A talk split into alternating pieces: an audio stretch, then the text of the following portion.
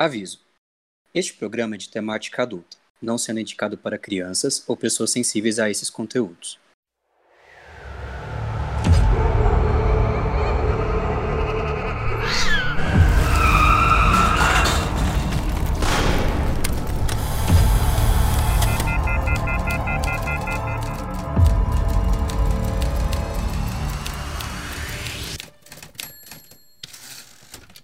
Aviso de gatilho. Este episódio contém discussões sobre abuso de substâncias e violência explícita. Olá, seja bem-vindo ao Colorado. Este é o King Verso, o nosso podcast para ler em ordem cronológica toda a obra de Stephen King. E no episódio de hoje vamos falar dele, o livro, talvez um dos mais famosos, o Iluminado. E eu sou o Gabriel Martins. Ah, desculpa. Eu não sabia se era pra comemorar. É, é, Tem cinco eu- meses que a gente não grava É. um erro. A- a- acho, que, acho que tem que manter isso na gravação. Tem que manter tudo isso. Bom, mas eu sou o Gabriel Martins, o seu host e concierge no Hotel Overlook. E eu queria dizer que eu já tenho a minha fanfic aqui prontinha. Doutor Sono provavelmente tem conexões com a minha outra fanfic dos X-Shines, que a gente já vem construindo aí. Mas é isso. E eu estou aqui também com Julia Drummond. Oi, gente. é, eu vou seguir aqui com as citações emo, né? E eu vou recomendar vocês assistirem o videoclipe da banda 30 Seconds to Mars, se chama The Kill, que é a adaptação que o Stephen King queria desse livro. Perfeita. Agora eu vou ter que ir lá assistir. Essa música é muito boa. Estamos aqui também com Franco Wolff. Parece que não é só em Porto Alegre que faz frio em toda noite, né? Ora, É ora, ora. Estamos aqui também com Marcel Faria. Aí eu tô tentando entender se eu escuto vozes ou leio pensamentos. Talvez seja um X-Shining, né? qual, que é, qual que é melhor, será? Ouvir vozes ou escutar pensamentos? Fiquei... Ouvintes, nos, nos digam nos comentários aí, comentem nos nossos Mas assim, episódios. os pensamentos são as vozes internas, então é tudo a mesma coisa. É, mas Resolvido o diagnóstico. Que os ouvintes de vocês, eles ouvem vozes o tempo todo. Uhum. olha, mas as nossas vozes não ficam dizendo que querem entrar na calça das outras pessoas. Franco, você escuta vozes? O tempo todo. Ué. Eu trabalho com isso. Estamos aqui também com Johannes Zambotti. Eu queria dizer que eu sou uma iluminada, uma X-Shine. Vou estar expondo isso aí pra vocês nesse episódio. Além disso, nós temos um, um hóspede aqui que chegou aqui no nosso hotel. Ele disse que queria entrar. A gente disse que tinha riscos. Ele queria vir bem no inverno, mas ele disse, tá, quer vir pra vir. E o nome dele é Felipe Cavalcante. Alô, olha aí, by popular demand, eu voltei. E eu voltei especialmente para dizer que, assim, gente, arbustos não são assustadores. É isso. O que é assustador é o que pode estar atrás do arbusto. Isso é verdade. Acho Depende, justo. Ele anda, se mexe, te ataca, talvez. É um Pokémon. Mas nem aquele arbusto que é a cara da Fafá de Belém? Nossa senhora.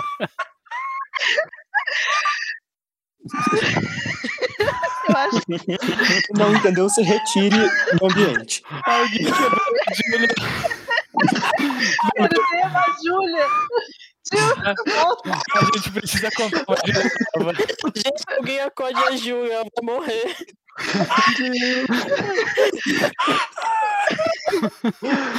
É, é como diz aquele ditado que Deus te elimine. Ai, meu Deus. Ai, Marco, parabéns. Ainda bem que eu vi esse episódio, né? Shrek, tudo pra mim. Ai, tô até suando aqui. Ai, eu vou voltar. Ai, que pena que a Júlia que tá editando. Ai, Ai, meu Deus. Ai. Não, não deixa não, deixa o Gabriel editar, por favor, mantenha isso. não tem toda. Tadinha. Mas é. Voltando aqui, eu fiquei curiosa pra saber a fanfic do Gabriel. é verdade, gente, vem aí. Mas você vai falar, dar um- uma sinopse pra gente aqui? Ah, Ou eu não? vou no final do episódio Tá, fazer o, o Para Para Para do João Kleber. pra manter a audiência. Sim. Bom, e alerta de spoilers, né? Porque nossos episódios vão ter spoilers de todos os livros antecessores a este, caso tenha necessidade de falar sobre. Estamos nessa jornada aí. E talvez surja momentos de falar sobre livros futuros, caso não será avisado, né? Então fiquem atentos a vocês aí, ouvintes. Bom, o livro O Iluminado, de Stephen King, foi lançado em 1977, sendo o terceiro livro publicado dele. Por isso que é o terceiro episódio, aí, ó, tudo faz sentido. Oh, E também foi o primeiro, digamos, best-seller dele, porque já saiu direto com capa dura também, o que foi um arraso, porque estava com seu nome consolidado aí já. E também foi o livro que muitos dizem que filmou a carreira do King como escritor no gênero de terror. Vocês têm a dizer sobre isso? Vocês acham que consolidou? Eu diria que depois dos outros dois, claramente consolidou realmente, né? Porque a gente tinha Carrie, que era um livro bom, e aí a gente tinha Salem, que era um livro Eu merda. já, já Então- tava. Nossa, já ia pedir pra alguém segurar minha pulseira de bolinha que eu já ia, já ia brigar já. Falar mal de Carrie. Ai, ai, ai. Não, eu tô, mas era um livro curto, era um livro assim, tipo, É. era mais um, é mais um conto do que um livro, assim, né, Kelly? Esse é o primeiro Uhum. romance de terror do King, né? E aí eu acho realmente que faz sentido consolidar. Eu também tô de pulseira de bolinha, tá? Agora, é, depois do, do, do episódio anterior. Enfim, vocês sabem a, a- a- o que, a minha opinião sobre o livro anterior, não É sabem? verdade. Volte no episódio 2. Exatamente. Ah, eu não sei qual é a opinião, sou curioso. É ruim. É isso. Em resumo, pode pular este livro, ouvinte aquela. Não pula, não, vai lá ler, sofre igual nós aqui. É, sobe com a gente, vem escutar o episódio e comentar depois. Mas assim, se o Iluminado foi o que consolidou ele como escritor de terror, então ele teve uma boa consolidação. É, é assim a palavra? Uhum. uhum. Acho que sim. Então, é isto. É um bom livro. Uhum, concordo. Concordo nessa posição. Apesar de que, assim, pelo que eu sei da escrita do King, eu não sou um grande conhecedor, mas eu sei que ele sempre escreveu terror, né? E sempre escreveu é, nesse gênero. Inclusive, ele tinha contos e outras coisas que ele já escrevia para revistas muito antes. Então, assim, eu acho que consolidou ele para o público, mas enquanto o que ele queria escrever, eu acho que ele já estava há muito tempo consolidado para ele mesmo. Eu só acho que ele Ah, não. É como ele diz, né? Ele não quer se definir por um gênero. no caso dele é meio difícil não se consolidar com, com o gênero, né? Porque é a maioria da- das obras dele. Mas é, eu acho que é nisso, consolidou a carreira dele como escritor, não Uhum. necessariamente o, o, o, o, ele, como enquanto em- entender quem ele é e a escrita dele. Né? E foi o livro que fez ele não precisar mais se preocupar com boletos. Ai, que sonho. Por Aham. favor. Nossa. Inclusive, inclusive aí, Rocco, se você estiver ouvindo esse episódio, Eu acho que ele, ele começou. Ele começou muito bem. E aí é aquele negócio daquele medo do, do segundo hit, sabe? Às vezes alguma pessoa só é Uhum. tipo, tem um hit, um único hit. E sim, eu estou contando de que é, a, a hora do medo. A hora do medo? A sombras da noite. So- A hora do vampiro. Eu misturei tudo, é. Ô, bichinha. que a hora do vampiro não tenha sido um hit. Então, faz sentido, Uhum. porque é como que ele conseguiu um outro sucesso além de Carrie, né? e Assim, melhor, sim. assim, eu acho melhor do que Carrie, inclusive, o Iluminado. Eu, eu não acho que a Hora do Vampiro é, não, não bombou. Eu acho que tem muitos fãs da Hora do Vampiro, só que é ruim. Uhum. É, é isso, sabe? Tipo, eu acho um livro péssimo, envelheceu muito mal, mas na época eu acho que fez um certo sucesso, sim. Eu não diria que envelheceu muito mal. Eu diria que não envelheceu bem. Bom, mas também temos um factoide interessante sobre o nome, porque inicialmente ele queria chamar o livro de The Shine, mas ele mudou porque ele percebeu que Shine era uma gíria pejorativa para as pessoas negras. e que significava shine, significa brilhante, brilho e tal.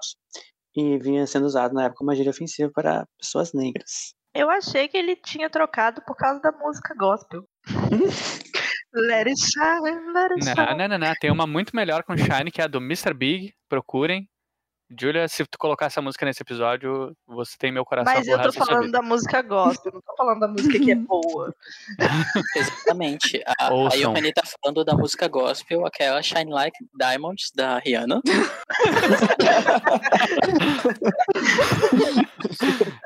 Não, não sei pra vocês, mas Rihanna pra mim é uma religião, tá? E a minha, no caso. Exatamente. O altarzinho, inclusive, é ela vestida do, do Met Gala lá. Com, com aquela topinha de padre, de, de papa. aquela roupa de papa dela. Ai, com uma nota de dólar na frente da imagem. Perfeito. Mas vocês sabem que, de fato, foi uma música que inspirou King. Ele disse que foi a música, o trecho dessa música, né, no caso, da música Instant Karma, de John Lennon.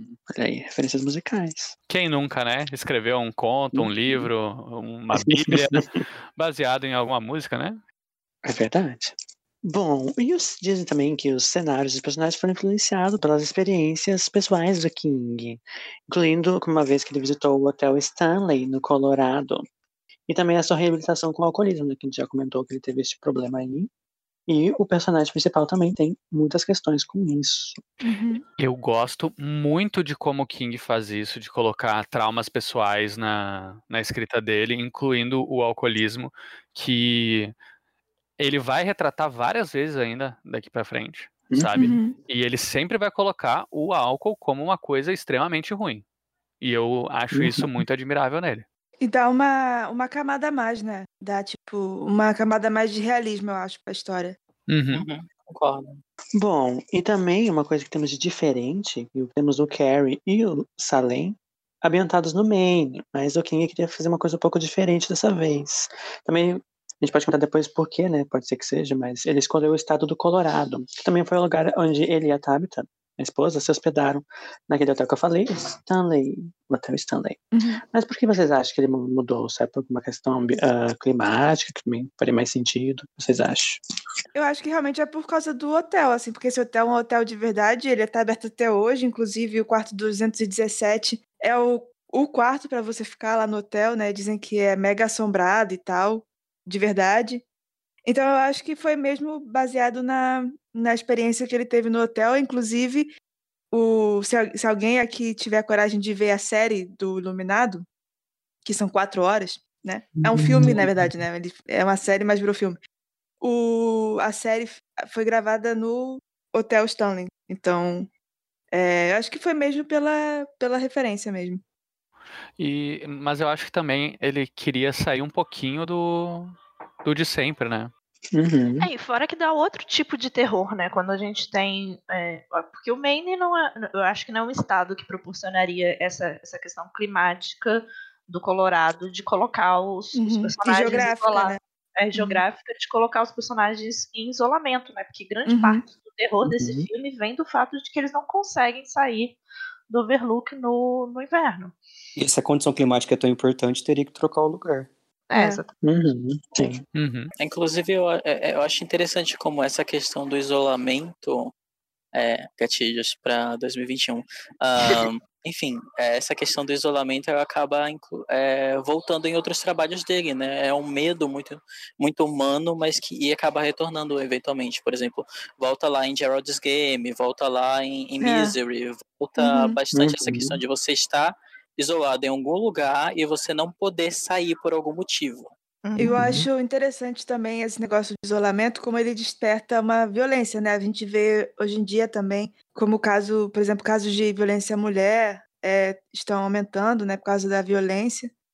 E parece que é uma constante, né? Que acho que ele nem, nem tinha ideia, né? De que fosse realmente uma coisa que acontece. Acho que ele tinha sim essa noção, até porque ele, ele traz vários diálogos explanatórios sobre síndrome e tudo mais, é, para explicar pro leitor mesmo um pouco desse Uhum. conhecimento dele, sabe? Uhum. É, a Cabin verdade. Fever, né? Que menciona a Uhum. febre da cabana. Aham, Uhum. sim, Uhum. verdade, é. Uhum. É, a gente ele não imaginaria que a gente estaria vivendo um experimento social de isolamento, né? É.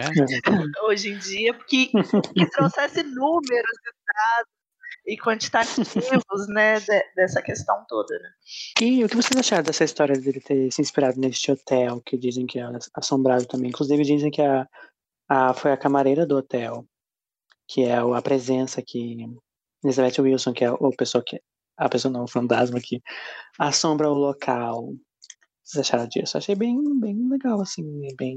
Eu achei super interessante. Sim, ele traz o livro pra vida real, né? Eu acho legal isso. Uhum. É, e esse rolê Sim. de hotel assombrado tem até uma parte, né, que, que eu não lembro qual personagem que comenta que hotéis são propensos a, a, a, a ser assombrados porque se passa muita coisa, muita coisa acontece, né? Uhum. Então, Uhum. as pessoas transitam o mesmo local. Se você parar para pensar sobre essa questão de, de carga e energia, faz muito sentido é, ter fantasma, ter eventos sobrenaturais, etc., nesse Uhum. ambiente. Não, é, é parecido também com o ambiente de navio, né? Por exemplo, aqueles navios antigos tem toda essa questão de quantas pessoas passaram por aqui. É por isso que a gente tem tantas histórias de navios fantasma também, né? Porque, tipo, ah, fui nesse navio, é, não sei, fulana nunca encontrou paz nesse lugar. Tem o rolê do Stephen King com lugares assombrados mesmo. É, em, em A Hora do Vampiro, a gente vê a casa Mar, Marten, Marsten, Uhum. né? A gente vê agora que o Hotel Overlook é um lugar que é uma entidade praticamente. E isso vai acontecer em mais histórias de Stephen King. E, e eu acho muito legal como ele transforma o lugar, a, a construção, em um, em um monstro, basicamente. Inclusive, tem um filme muito legal chamado A Casa Monstro que eu, eu acho que poderia muito bem.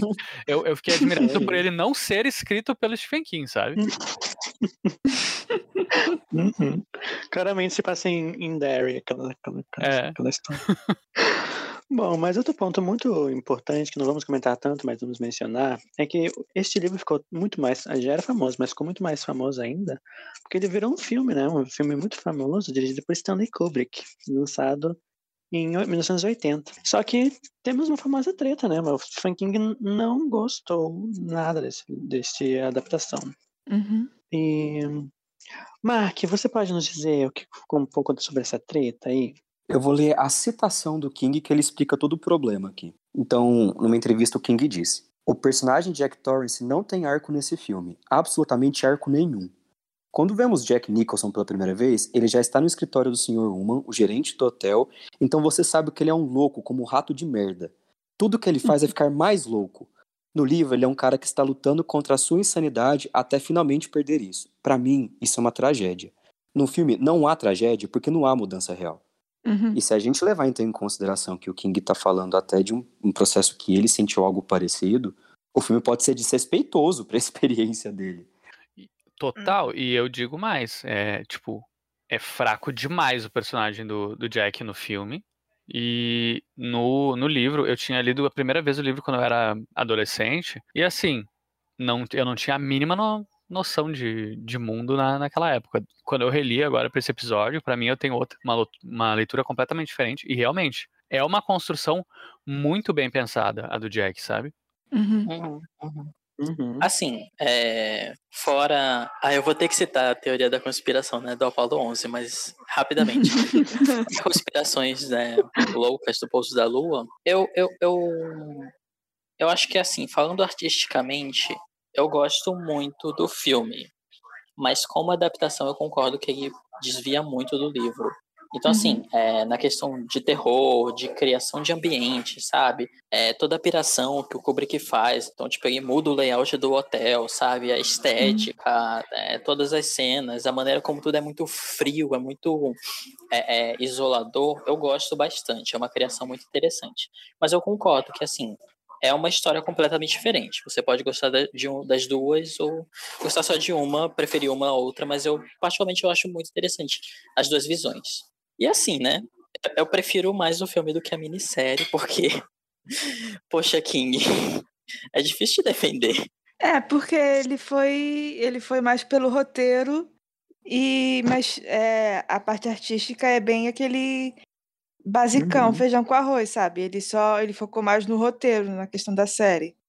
E o Kubrick, ele fez total, ele fez questão de, de, de, de ficar mais longe da, do livro. Ele queria fazer uma coisa totalmente diferente. Tanto que tem várias coisas do filme que ele mudou de propósito, só para uhum. ficar mais longe do filme, do livro mesmo. Mas, enfim, a gente vai ter um episódio sobre as adaptações e a gente vai poder se aprofundar mais nessas coisas. E você, Felipe, está mais que convidado se você quiser participar. É verdade. Ah, não me convidem não, que eu vou mesmo. Sou enxerido. Bom, mas este livro também diz que ganhou uma sequência em 2003, tanto tempo depois. Qual é dessa sequência aí, Julia? Diz que você gosta bastante dela. Ah, eu, eu não sei se é assim, é um dos meus livros favoritos. Eu, eu gosto muito do, do, do, do, rumo que o, o livro toma, assim. É um rumo bem inesperado, é, mas que faz total sentido com, com o Iluminado. E eu também gosto muito do filme. É, e eu acho que o filme é, casou muito bem as duas obras, né? A série, o filme com, com uhum. o livro. É, mas a gente vai falar mais daqui a alguns anos. Algum tempo a gente volta a falar de. Sono, uhum. mas é isso. Se eu puder falar algo rapidinho sobre o filme, eu acho que o Mike Flanagan é uma das poucas pessoas que consegue adaptar Stephen King mantendo a essência dele. Uhum, sim. Olha aí, Não só importante. nesse, né? No, no Gerald's Game também, que ele fez. Sim, sim. Uhum.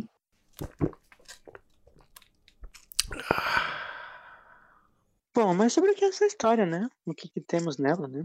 O Iluminado, ele tem como personagem principal, digamos, uma família, né? Mas entre os que tem mais destaque também nesse início é o personagem do Jack Torrance, que é um aspirante a escritor. Hum, vocês já viram isso aí antes? Não sei. e é um personagem que também, que no caso é alcoólatra e está em recuperação. Ele aceita esse novo emprego, né? De zelador na baixa temporada do famoso Hotel Overlook, porque é um hotel que fica completamente inacessível durante o inverno. Então, alguém tem que ficar lá para cuidar porque o hotel fica fechado. E ele fica nas montanhas do Colorado, né? E ele acaba se mudando para lá com a sua esposa Wendy e o seu filho Danny. E o Danny tem uma coisa muito especial, porque ele é um iluminado. O que significa isso? Vamos destrinchar sobre isso. O que a Carrie e o Danny têm em comum? Vamos descobrir. É. O que, é que o Danny tem a ver com uma lâmpada? Meu Deus. Mas eles acabam, no caso, a família ficou presa durante o inverno lá. Só que o hotel tem uma peculiaridade, né? A gente não sabe ainda o que, mas tem coisas que acontecem nesse hotel. E acaba influenciando no Jack em si. E acaba ficando um ambiente muito tenso e perigoso para a família. No Hotel Overlook, a sanidade do Jack começa a ser posta em xeque, porque coisas começam a acontecer neste hotel. É, eu acho que é um pouco daquela situação do ovo e da galinha, assim, porque, pelo que eu entendi, o hotel ele tem essa, preten essa disposição de ser assim meio, meio maléfico, mas o Danny ele meio que atiça o hotel, tipo a, a o shining uhum. dele meio que faz o hotel ficar mais tipo alvoroçado. E, a, e isso é o que faz o, o Jack ficar mais maluco, assim, porque o hotel meio que vai influenciando. Então é como uma roda, porque o uhum. Danny influencia o hotel, o hotel influencia o Jack, e o Jack vai atrás do Danny, sabe? Uhum. Pelo menos foi, foi isso que eu interpretei dessa vez que eu li. Também, foi meio que isso. O que eu leio disso aí é que, assim, o hotel, ele sofreu uma série, uma série de desgraças, né? E em algum momento isso transformou o hotel em algum tipo de entidade. E que se alimenta de mais desgraça. E quando tem um, alguém com esse tipo de poder, eh, como o Danny, né? Uhum. Uh, ele, ele consegue manifestar mais poderes, sabe? O, o hotel. Até porque a gente vai ver, ele vai manifestar muita coisa, né? Muita coisa uhum. acontecendo. Uhum. E, sei lá, eu acho que a, o objetivo do hotel é sempre causar uma desgraça para se alimentar essa, essa entidade, essa força que, que mantém ele, sabe? Hum. É. Inclusive, eu fiquei muito chocado, porque, tipo, eu tenho a memória do filme. E no, pra mim, no filme, não, não, eu tenho que rever, no caso, mas o Danny não era, assim, tão, tão importante. Ele é importante, mas tão, assim, sabe? Tipo, no livro a gente acompanha muito o Danny. Né? Principalmente os pensamentos dele. O foco muda, né? Uhum. O foco no filme é mais o Jack, no livro é mais o Danny, né? E eu fiquei chocado como esse menino tem poderes mesmo, ele, tá, ele sabe os negócios seus filhos, ouve os pensamentos, e a mãe dele fica chocada porque ele tem O próprio Jim Gray, o menino. É, o Jim Gray. Jim Grey que ainda dá um, dá um, um tapa mental nas pessoas. Uhum. Mas acho que a gente pode falar um pouco sobre o conceito de iluminado, né? Uhum. gostaria de explicar para nós o que, que é ser um iluminado? Olha, pelo que eu entendi, a iluminação, ela é tipo meio um, um X, né? Um, um, um superpoder que ele é psíquico, é, tanto no nível de telecinese quanto no nível de telepatia, né? Porque, é, no caso aqui especificamente do Danny, ele tem um, um poder de telepatia muito, muito, muito grande. E eu não sei se ele, se ele, se ele funcionaria com, com telecinese, eu acho que não. E existem certos graus, pelo menos é o que o, o, o Dick explica pro Danny quando eles conversam, né? Em que ele é tipo, ele vai de uma, uma sensitive, né? Uma sensitividade, um sexto sentido, uma intuição, até algo muito grande como o, o, o, o que o Danny manifesta, no sentido de perceber e ver e prever as coisas é, né, que vão acontecer ou que possam estar acontecendo. O que eu gosto muito desse conceito é porque ele, assim, tá, obviamente que normalmente, assim, a pessoa, ela não lê os pensamentos das outras. Mas, assim, ela apela muito para aquela intuição, assim, sabe? Que às vezes a gente sente, Uhum. sabe? Alguma sensação tipo, hum, não sei, eu vou para esse caminho em vez daquele, porque, sei lá, alguma coisa tá me dizendo. Então é uma coisa que o, que o leitor se identifica muito, assim, pelo menos eu me identifiquei assim, tá? Uhum. não digo que eu, que eu sou que eu seja iluminado, mas é uma coisa tipo bem sutil que as pessoas que é, que é normal de se sentir, tipo, mesmo uma intuição Sim. assim. Então, Sim. eu acho bem legal isso como você se simpatiza muito com o Danny. Uhum. No meu caso, eu sou iluminada mesmo. Eu vou até abrir o parênteses para falar aqui o meu lado, que eu sou mesmo. Mas o que que acontece? Eu tava falando disso até em terapia recentemente. Eu tenho uma iluminação específica com algumas pessoas. É, sabe aquele sentido de mãe, que mãe sabe das coisas que acontecem com os filhos? Eu tenho um melhor amigo que eu tenho uma ligação muito forte com ele e eu sei quando ele tá passando por umas merdas. É uma sensação muito bizarra. Eu que não sou muito mais crente hoje em dia, não, não acredito nesse negócio aí de mediunidade e tal. É, eu sinto uma sensação que é muito, muito, muito parecida com uma crise de ansiedade, uma angústia, quando ele está passando por alguma situação. E eu já passei, é, eu fiz aquela, né, porque eu sou pesquisadora, né? eu já tirei várias, tipo assim, eu falo assim, ah, eu tô me sentindo assim. O que eu tô sentindo alguma coisa pra estar desse jeito? Tipo, não. É, tem alguma coisa acontecendo? E aí é sempre uma situação que eu não consigo falar com ele, e aí poucos dias ou algumas horas depois ele vem e me fala: Olha, eu tava passando por isso, etc.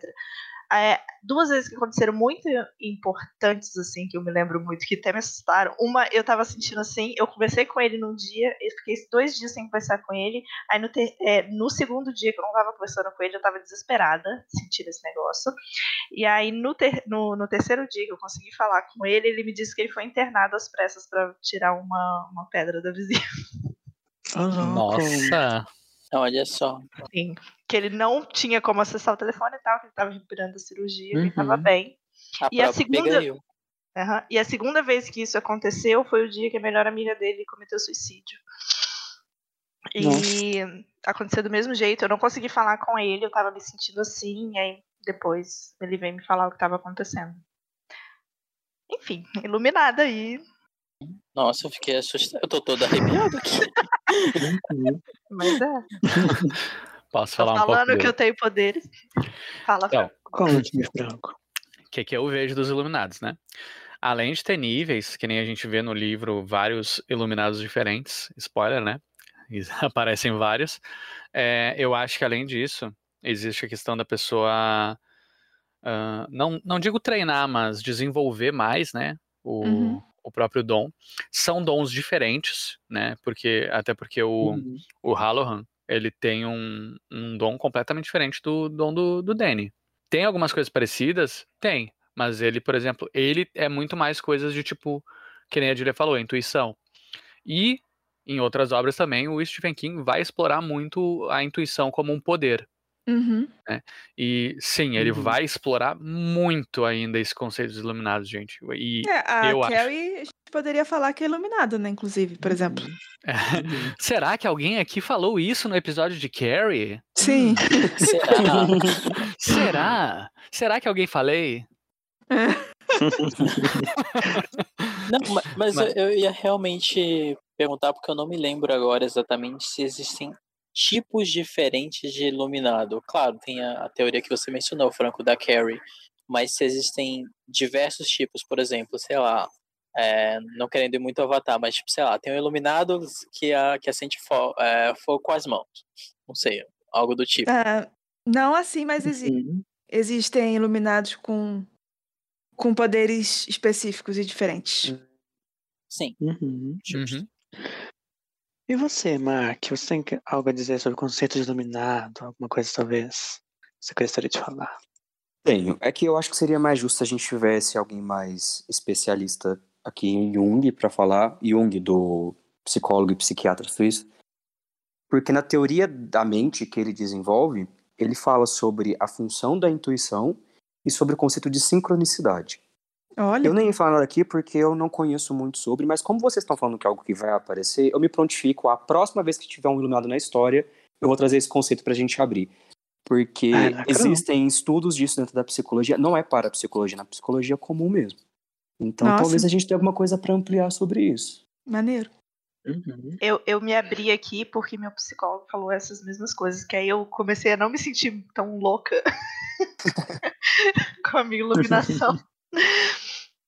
né? Mas é, é- eu ajudo você, Mark. Eu tô até, inclusive, pra, pra pesquisar essas coisas como tarefa de terapia. Olha, Então a fica, vantagem de ter dois psicólogos no podcast. fica o nosso será que vem aí. Exatamente. Será que vem? Se, se bem.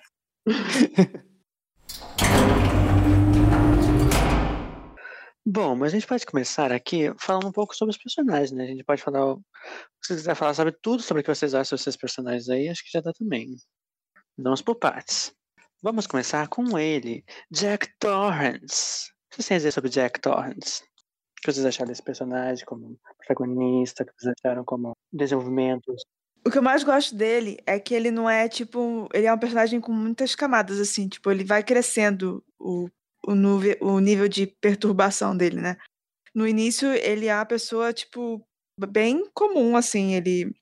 É tanto que no, no início ele até descreve, por exemplo, se quando, a, quando ele quebrou o braço do Danny e a Wendy pensou em largar Uhum. ele, ele fala, tipo, que ele chegaria a morrer, assim, quando ele se isso acontecesse, porque ele mostra realmente assim que ele é muito ligado na família dele, por mais que ele tivesse esses lapsos assim de alcoolismo e tal, né? É, então ele parece, ele se mostra ser um pai bem atencioso no, no que ele consegue ser, né? Tipo, ele, a meta dele é realmente ser um bom pai, assim.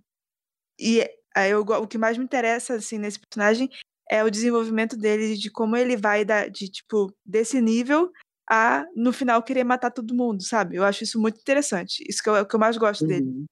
Eu acho legal que no começo a gente tá com ele, sabe? A gente vê Uhum. primeiro ele vendo os negócios estranhos, tem aquela cena do- dos arbustos lá no, no parquinho ali da frente, a gente, tá, a gente me- meio que tá do lado dele, sabe? Uhum. Conforme vai passando a história, a gente vai mais focando também na, na Wendy, no Danny, a gente fica, meu Deus, estamos, estamos com medo deste senhor. É, eu diria que o, o Jack Torrance é basicamente o Stephen King se desculpando por ter feito o Ben no, no livro anterior, né? Se ele tivesse apresentado um escritor como o Jack no livro anterior, eu teria gostado do protagonista, sabe?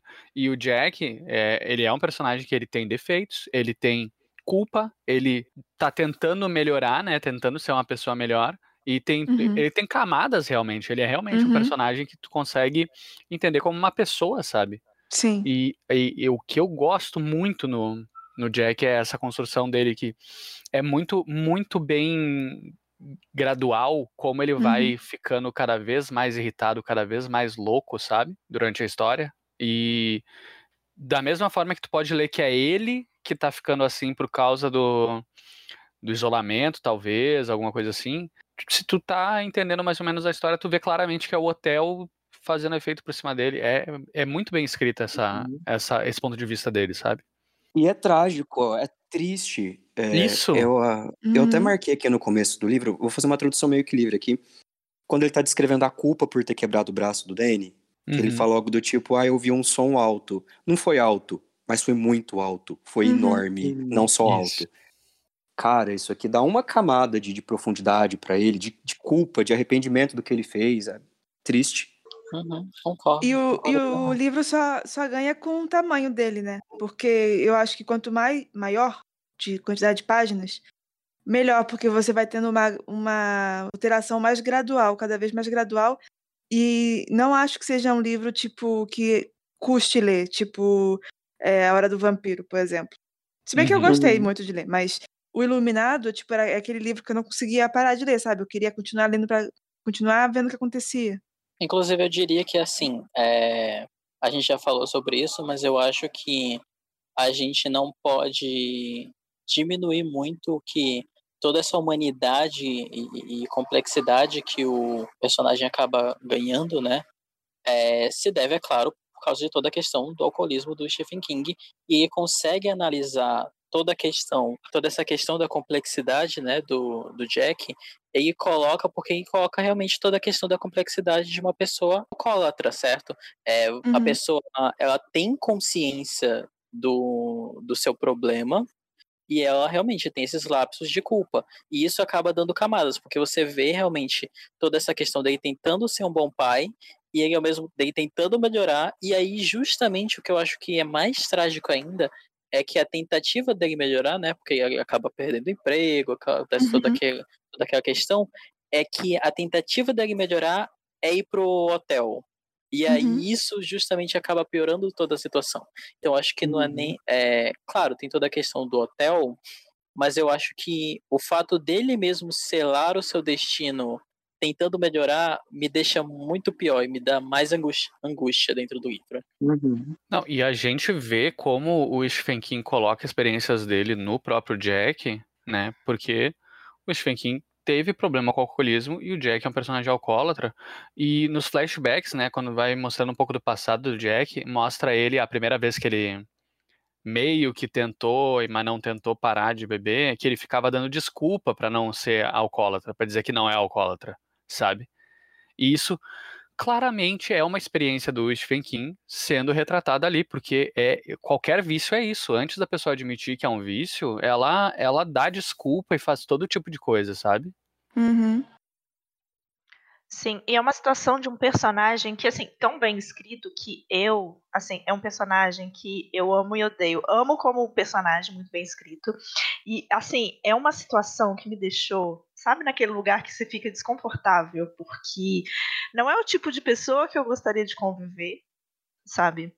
Porque eu não sei se, se foi uma questão da, da situação dele, né, no início, é, é, eu me coloquei muito em, em, em, lugar da Wendy e de algumas outras coisas sobre outras questões que eu já li, mas também pensando, né? Eu sou uma família que, que já teve caso de alcoolismo, meu avô foi, não do tipo violento, mas do tipo que bebeu até morrer. E quando eu, quando eu finalmente, tipo assim, quando eu passei a olhar o Jack como uma pessoa alcoólatra, e não como um personagem sem caráter, que não, não sabe, aquela questão, porque ele tem muitas ideias e muitos pensamentos meio, né, não muito, muito bacanas. Mas esses E- pensamentos eu acho que são do hotel, não?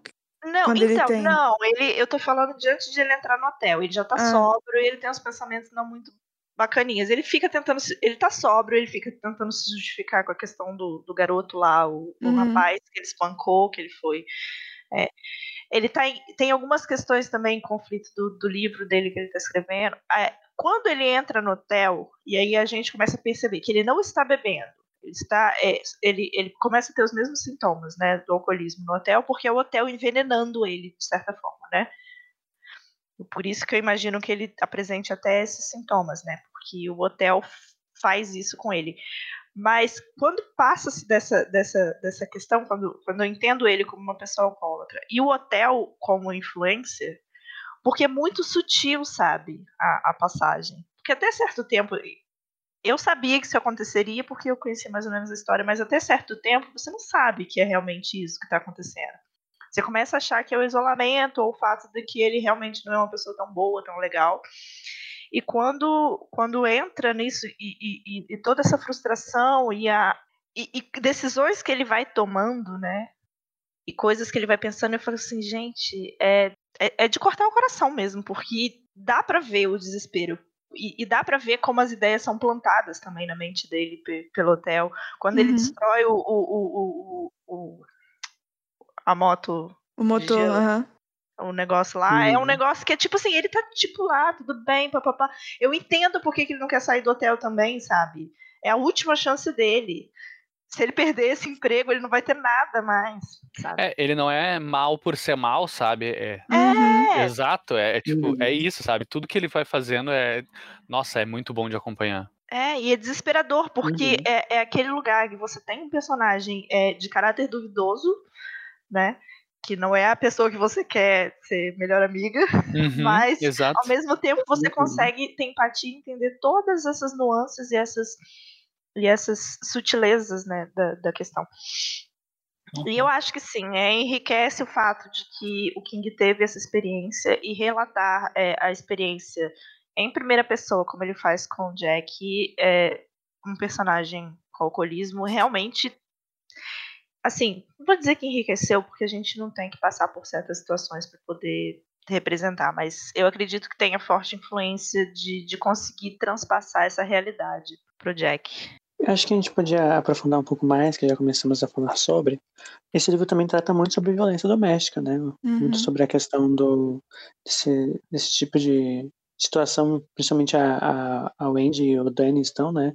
Tipo, ela ela passou por tanta coisa, mas ainda tem aquele sentimento de, de tentar acreditar que ele vai ser diferente. Ele tentou períodos de estar diferente, tentou ficar sóbrio.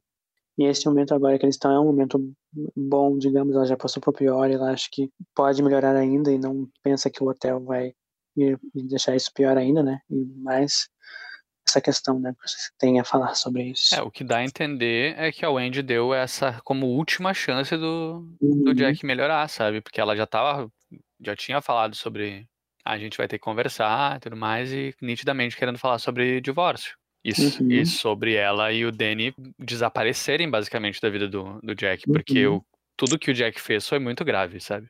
Eu acho que a Wendy é, também ela acredita a capacidade de escritor que o Stephen King é. Porque ele pode escrever, ter escrito o Jack como um personagem mega rico e tal, e ter deixado a Wendy de lado, mas ele não não faz isso. Eu acho que a Wendy é um personagem tão rico quanto o Jack, que você consegue também entender tudo que ela tá passando e as decisões que ela que ela toma. Você consegue entender a, a, a dúvida que ela sente se ela deixa o Jack ou não. É, isso aí você vê realmente o calibre do escritor porque uhum. ele uhum. seria mais o Jack do que a Andy, a Wendy, digamos assim, né? Então, ele, eu acho que ele escreveu tão bem a, a Wendy como, como o Jack e como o Danny também. Porque uhum. quando ele quando o narrador foca no Danny, ele tem umas sutilezas assim que você tem, você consegue claramente ver que é uma, uma criança pensando, assim, sabe? Nossa, sim, os, uhum, nossa, sim. A, a, mudança de linguagem na, na hora de, dos capítulos em que o, o Danny é protagonista é uhum. incrível, uhum. é incrível. É, voltando para Wendy, que assim, é, o que eu gosto bastante é que assim, ele não enfraquece a personagem, porque quando a gente fala sobre violência doméstica, pelo menos, e eu diria uhum. na ficção, eu acho que tem muito uma uma questão de retratar apenas uma questão que é ah, essa, essa mulher ela vai voltar para esse cara porque, porque ela não consegue. E tipo, não, ele uhum. vai e ele disseca em várias pequenas questões por que, que ela uhum. é, tá dando essa última chance pro Jack. Ela diz, ela, ela tá pensando em divórcio, ela tá pensando em, ok, essa é a última chance. Mas ao mesmo tempo ela pensa, não, mas o Danny, ele tem uma ligação muito profunda com o pai. E, tipo, ela vai ter que tirar disso. E ela sabe que ela não tem mais essa ligação com o filho. E ao mesmo tempo ela pensa, não, mas o Jack é um alcoólatra. Então, tipo, ele tem uma questão. Eu vou abandonar ele e vai ficar sem nada. E aí? E, e tipo, tem ela mesmo, Uhum. que, tipo, ela tem uma relação com ele. Ela, ela ainda sente algo por ele. Então, são várias questõezinhas. Não é simples do tipo, ah, ela podia ir embora e, tipo, deixar ele e ok, beleza Uhum. sabe? Porque o que ele fez foi muito grave. Mas ao mesmo tempo são várias coisas que ela coloca na balança e aí você entende por que, que ela tá dando essa última chance, porque que ela ainda resolve ficar. Então são Sim. várias questões, não, não é um preto no branco. Sim. É, não é uma coisa muito simples. E, e ele faz isso com, com memórias e tudo mais, com aquele, aquela coisa que a gente faz de ter diálogo com a gente mesmo quando tá lavando Uhum. louça, quando tá tomando banho, sabe? Uhum. E, nossa, é, é muito incrível que, tipo, que nem o Felipe falou, sabe? É, é um amontoado de coisas que faz a Wendy dar essa última chance pro, pro Jack e que em qualquer outra obra seria porque sim, sabe? Uhum. Eu gosto também muito da. Uma coisa legal também, que diz que a Wendy mesmo, ela mesma tem um pouco de iluminação também. Eu Sim. gosto do jeito como é, ela trata isso com o Danny, assim, sabe? Uhum. Ela não entende exatamente o que é que ele tem, mas ela sabe que ele tem um negócio, sabe que as histórias que ele conta não é inventado, sabe? Ela sabe que ele, de alguma maneira, ele sabe o que está acontecendo em outros lugares que ele não tem como ter, conhecimento, mas ele sabe. É muito interessante como ela parece que ela parece sentir quando o Danny tá Uhum. escaneando a cabeça dela, sabe? Uhum. É, é, é muito bizarro, né? É, se eu não me engano, eu acho que até na- no personagem do Dick que coloca essa, essa, essa frase, dizer algo sobre ela ser mãe.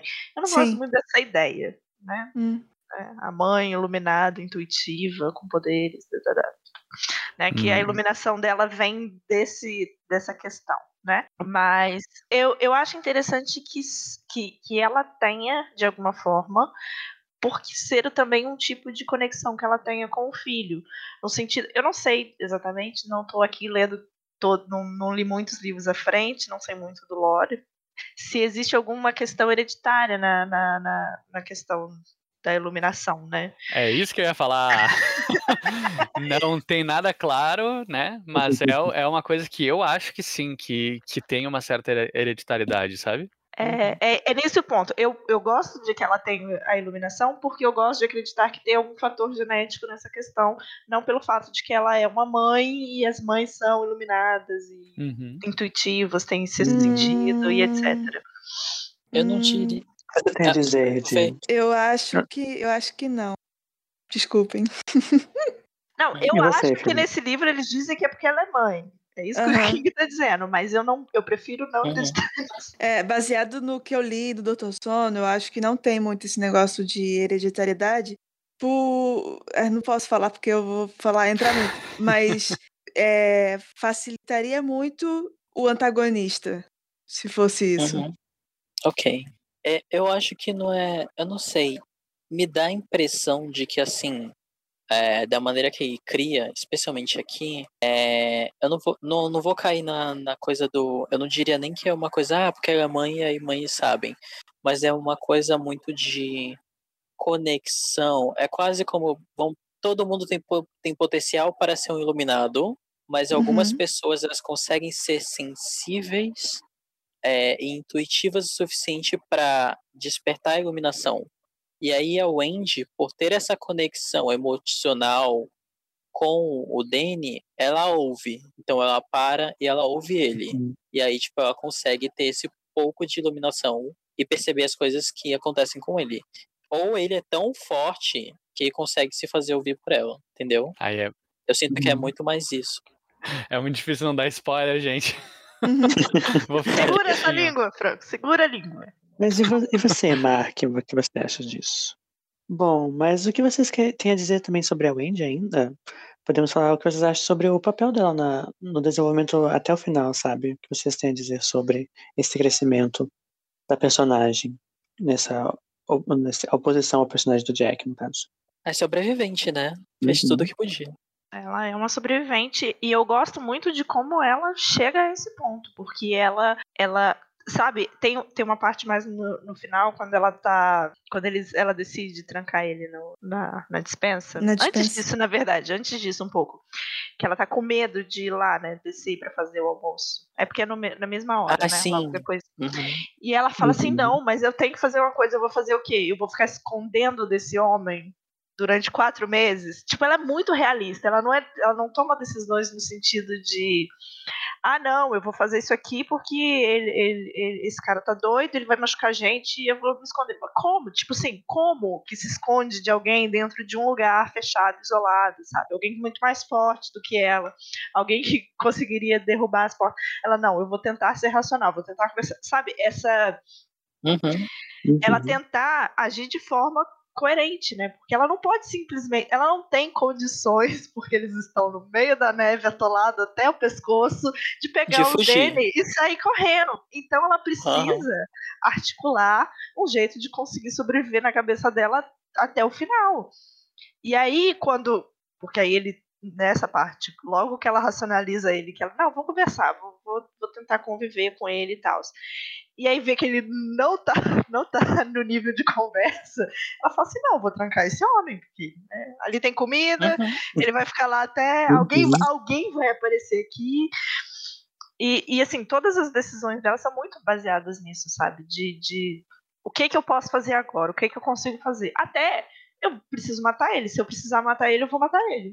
E é isso. E ela é Uhum. muito inteligente, a, a Wendy, Sim. sabe? Ela tem um pensamento muito Uhum. rápido e o principal dela é que ela tem a mente aberta. Ela não, não coloca, por exemplo, a possibilidade do, do Danny ter poderes, ela não descarta, sabe? Mesmo ela não querendo acreditar em certos momentos, não é uma coisa que ela descarta. Ela tem a mente muito aberta porque as coisas estão acontecendo ali, entendeu? E ela não, não nega que estão acontecendo. Uhum. E poderia ser o cenário onde ela, onde ela, tipo, não encararia nada daquilo. Porque, sei lá, ela tá ali, na cena que a Johanny tava descrevendo, né? Ela tá lá, é, e, e, tipo, o que que ela ouviu, basicamente? Ela ouviu o marido dela surtando, gritando, urrando durante horas. É, sala vazia no outro andar e, tipo, é isso aí. Ela não sabe o que que houve, ela só sabe que ele pirou.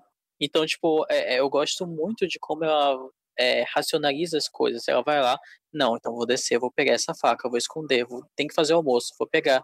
Então, tipo, é- ela é prática e ela é realista. Eu gosto muito disso. A cena do banheiro, gente. Ela no banheiro trancada e ela, como é que eu vou me defender? Ela pensa, ah, caixa de remédios, deve ter um bisturi. E pega um bisturi. E é isso. Uhum. E é- é- eu não pensaria numa coisa dessa, sabe? Eu não teria esse raciocínio. Eu pensei uma coisa meio absurda, que acho que talvez não tenha nem muito sentido com a conversa no geral aqui, mas eu lembrei da Susan no livro anterior e o quanto que ela não. Talvez por não ter um ponto de vista, não tinha desenvolvimento nenhum. Uhum. Uhum.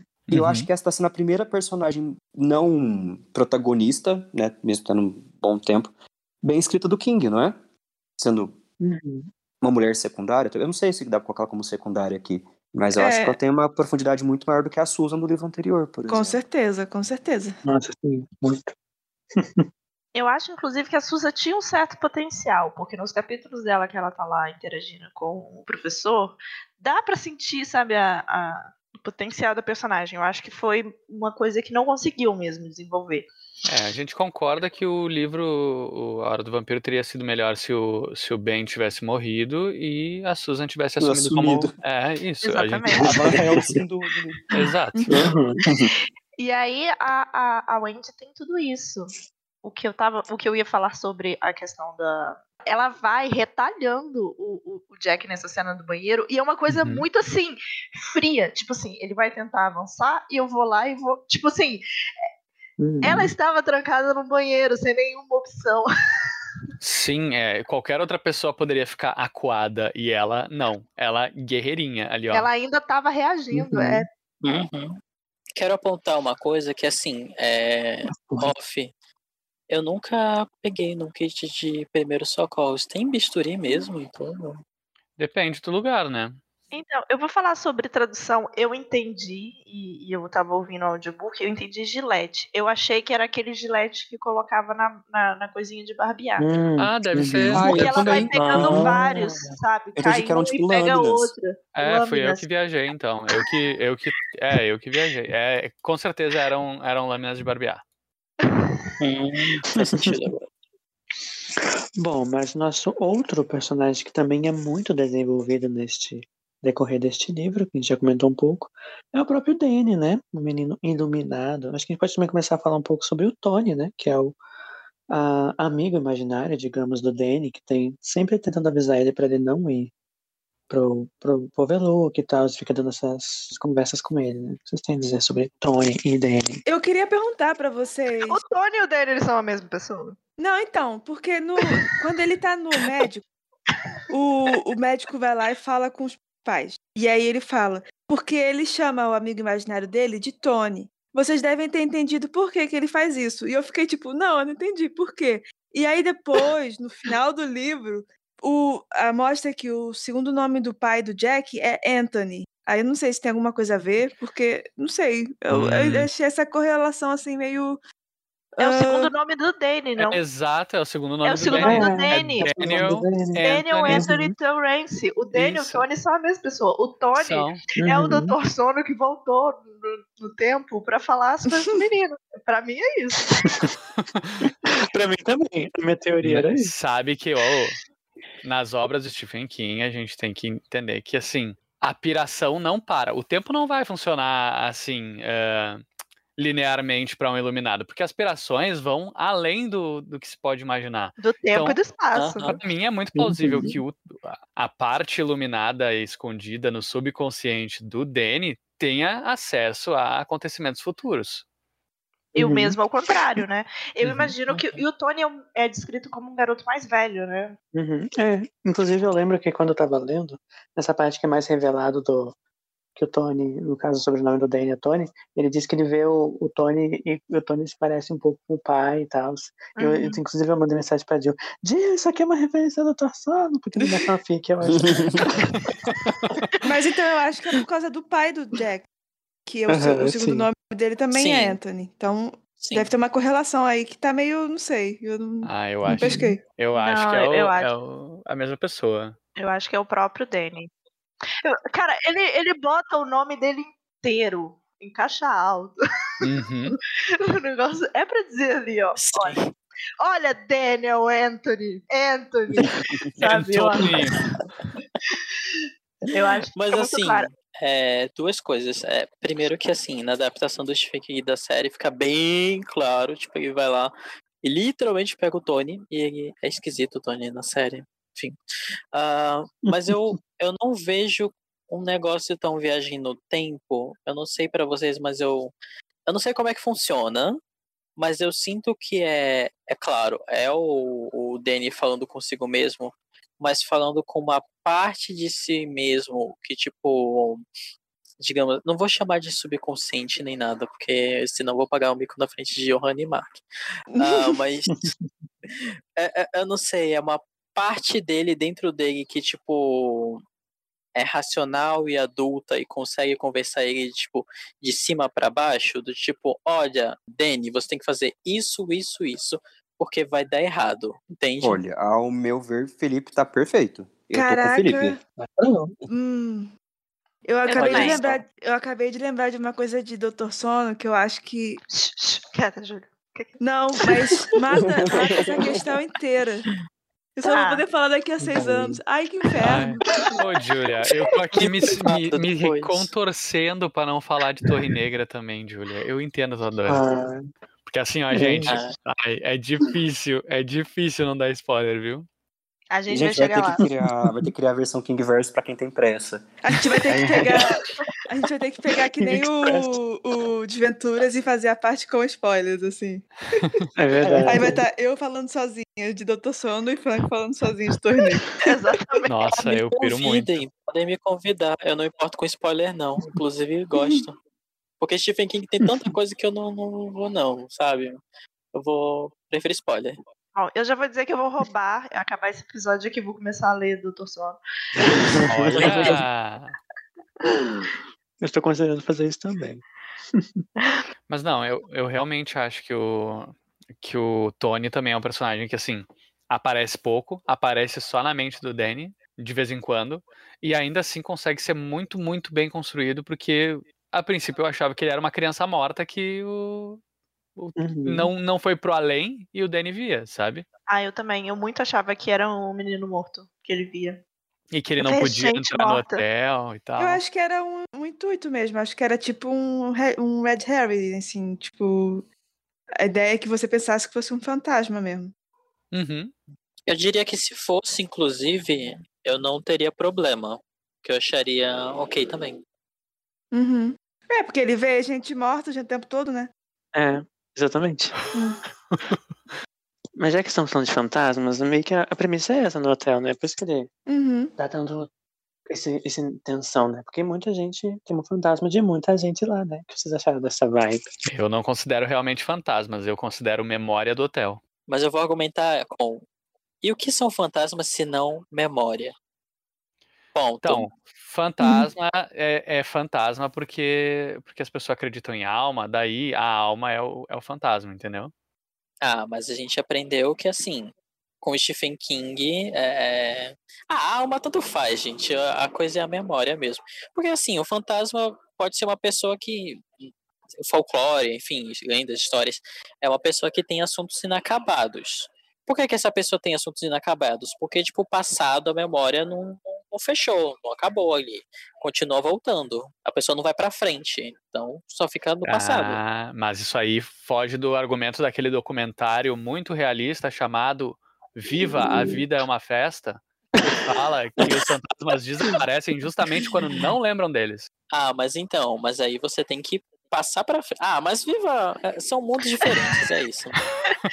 Não, mas eu acho que vocês estão falando numa questão de conceito, e eu acho que no universo de Stephen King pode, os- pode ter os dois, pode ter fantasma e pode ter memória, mas é, pode, nesse caso específico, eu acho que no sentido, as aparições que tem no, no livro são é, encenações do hotel Isso. Não necessariamente memória ou fantasmas. O hotel carregado de toda essa energia negativa das mortes e das tragédias, ele o hotel assombra, vamos dizer assim, os seus hóspedes, os seus coisas, com essas, é, revivendo essas cenas, reencenando. A cena, por, por exemplo, a, a- a- o rolê todo da, da, do, do Da festa. máscaras, da Uhum. festa, é claramente uma encenação, sabe? Uhum. Porque o hotel chega a criar uma festa que nem existe, que nem existiu antes, sabe? Na, na hora lá que o, que o Jack tá surtando falando sozinho, enquanto a Andy Aham. tá, tá, tá trancado no quarto, ele tá vendo várias pessoas de várias épocas diferentes do, do, do hotel, tendo conversas, e a- as coisas estão também se materializando no hotel. Então eu acho que é mais uma, uma artimanha, uma, um teatro do hotel, do que necessariamente a entidade fantasma ou necessariamente a carga memorial do hotel que as pessoas conseguem ver o que aconteceu lá antes, sabe? Aí eu acho que não faz diferença ser fantasma, ser memória. Sobre os fantasmas do hotel, assim, tem algum que vocês gostariam de falar, algum mais marcante? Além da moça do, da banheira. que mais? Eu, eu esqueci. Então, além da moça da banheira do Gugu lá, é. Que horror. Não, sério, eu, eu acho que assim, tem dois, duas descrições que assim, eu não consigo ler desse livro porque me assustam muito. Uma é aquela cena lá que a Wendy ela meio que lembra quando ela teve o parto do, do Danny, tipo, ela vê o, o bebê sem cara, que isso me assusta muito pra. Nossa, não consigo ler à noite. Eu E, vou dizer que me tipo, assusta também, mas é porque eu tenho medo de parto. Por isso que eu não quero parir. Então, qualquer coisa relacionada a parto me assusta muito. Não, me assusta o bebê sem cara. É, e o outro é tipo. É o fantasma lá do moço que eu esqueci o nome, acho que é o Horace, que tipo, vestido de cachorro. Nossa.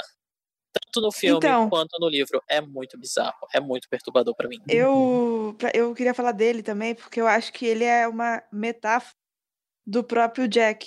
Porque ele, tipo, tem o cara do vestido de cachorro e tem o cara que, tipo, manda ele fazer coisas. E, e essa parte tá num ponto do livro que o Grade tá, tipo, falando pro Jack fazer coisas. Então é como que tem uma correlação, assim, tipo, tanto que o Jack tá numa. Quando isso acontece, ele tá, tipo, numa dinâmica de poder porque o hotel estava achando que o Jack era quem iria ajudar ele a se materializar, ou sei lá o que, que ele queria, o hotel, né? E na verdade o, o hotel vai se vai descobrindo que, na verdade, quem tem o poder é o Danny. E quando isso acontece, o Jack fica meio puto, porque ele quer, tipo, ter o protagonismo com o hotel. Ele quer ser o, hotel, o, o, O gerente, né? capataz, é, o gerente Uhum. do hotel. Então, e- o Grade fica meio que dando essa. essa meio que, que humilhando o Jack, assim, né? Como que mostrando que ele tem o poder de, de fazer o Jack fazer coisas. E nesse mesmo momento tá o Uhum. cara lá mandando o cara, ah, faz cachorro, fa- vira a É. barriga pra cima, não sei o que lá.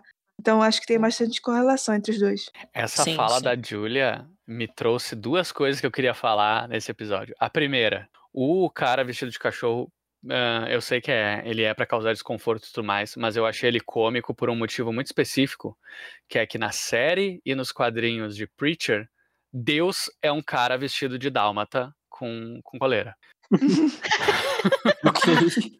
É. Eu achei que era porque ele veste uma roupa prateada. Ah, É. E a segunda, outra coisa É. muito perturbadora.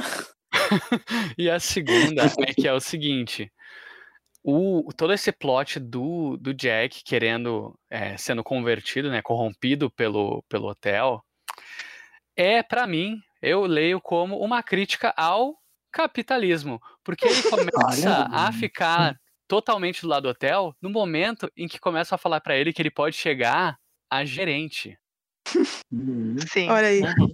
Aqui, então, a gente pode assinar todo mundo, vamos ligar pro Stephen King e avisar que ele é socialista. o laudo. É, a situação do Jack é basicamente o Luciano Huck, né? Humilha, humilha, humilha e daí depois finge que ajuda. Olha, é, é isso. é, o, o Iluminado é um grande compilado da televisão brasileira, né? Temos o banheiro do Gugu, temos o e aí depois finge que ajuda. É isso aí. Senhor. Bom, acho que a gente pode falar também. Acho que Mark quer dizer algumas coisas sobre, sobre epilepsia e sobre crise de ausência que é abordada neste livro. Sim, porque eu acho muito legal quando até numa história de terror assim tem essa tentativa de compreender o problema por um viés médico. Porque quando não tem, eu fico pensando, tipo, nossa, ninguém levou no médico pra saber se era um, um transtorno, alguma coisa. E aqui eles levam, e a gente tem essas hipóteses diagnósticas do, do que o Danny tem. Porque, gente, pensa assim, nós somos os, os pais do Danny e a gente tem um filho que simplesmente desliga às vezes. Deve ser assustador conviver com uma Uhum. criança que faz isso. E, e eu não lembro exatamente como tem em português, mas eles falam crise de ausência em português porque em inglês eu acho que estava só epilepsia. É porque, no caso, se eu não me engano, crise de ausência é algum nível relacionado à, à epilepsia, não é?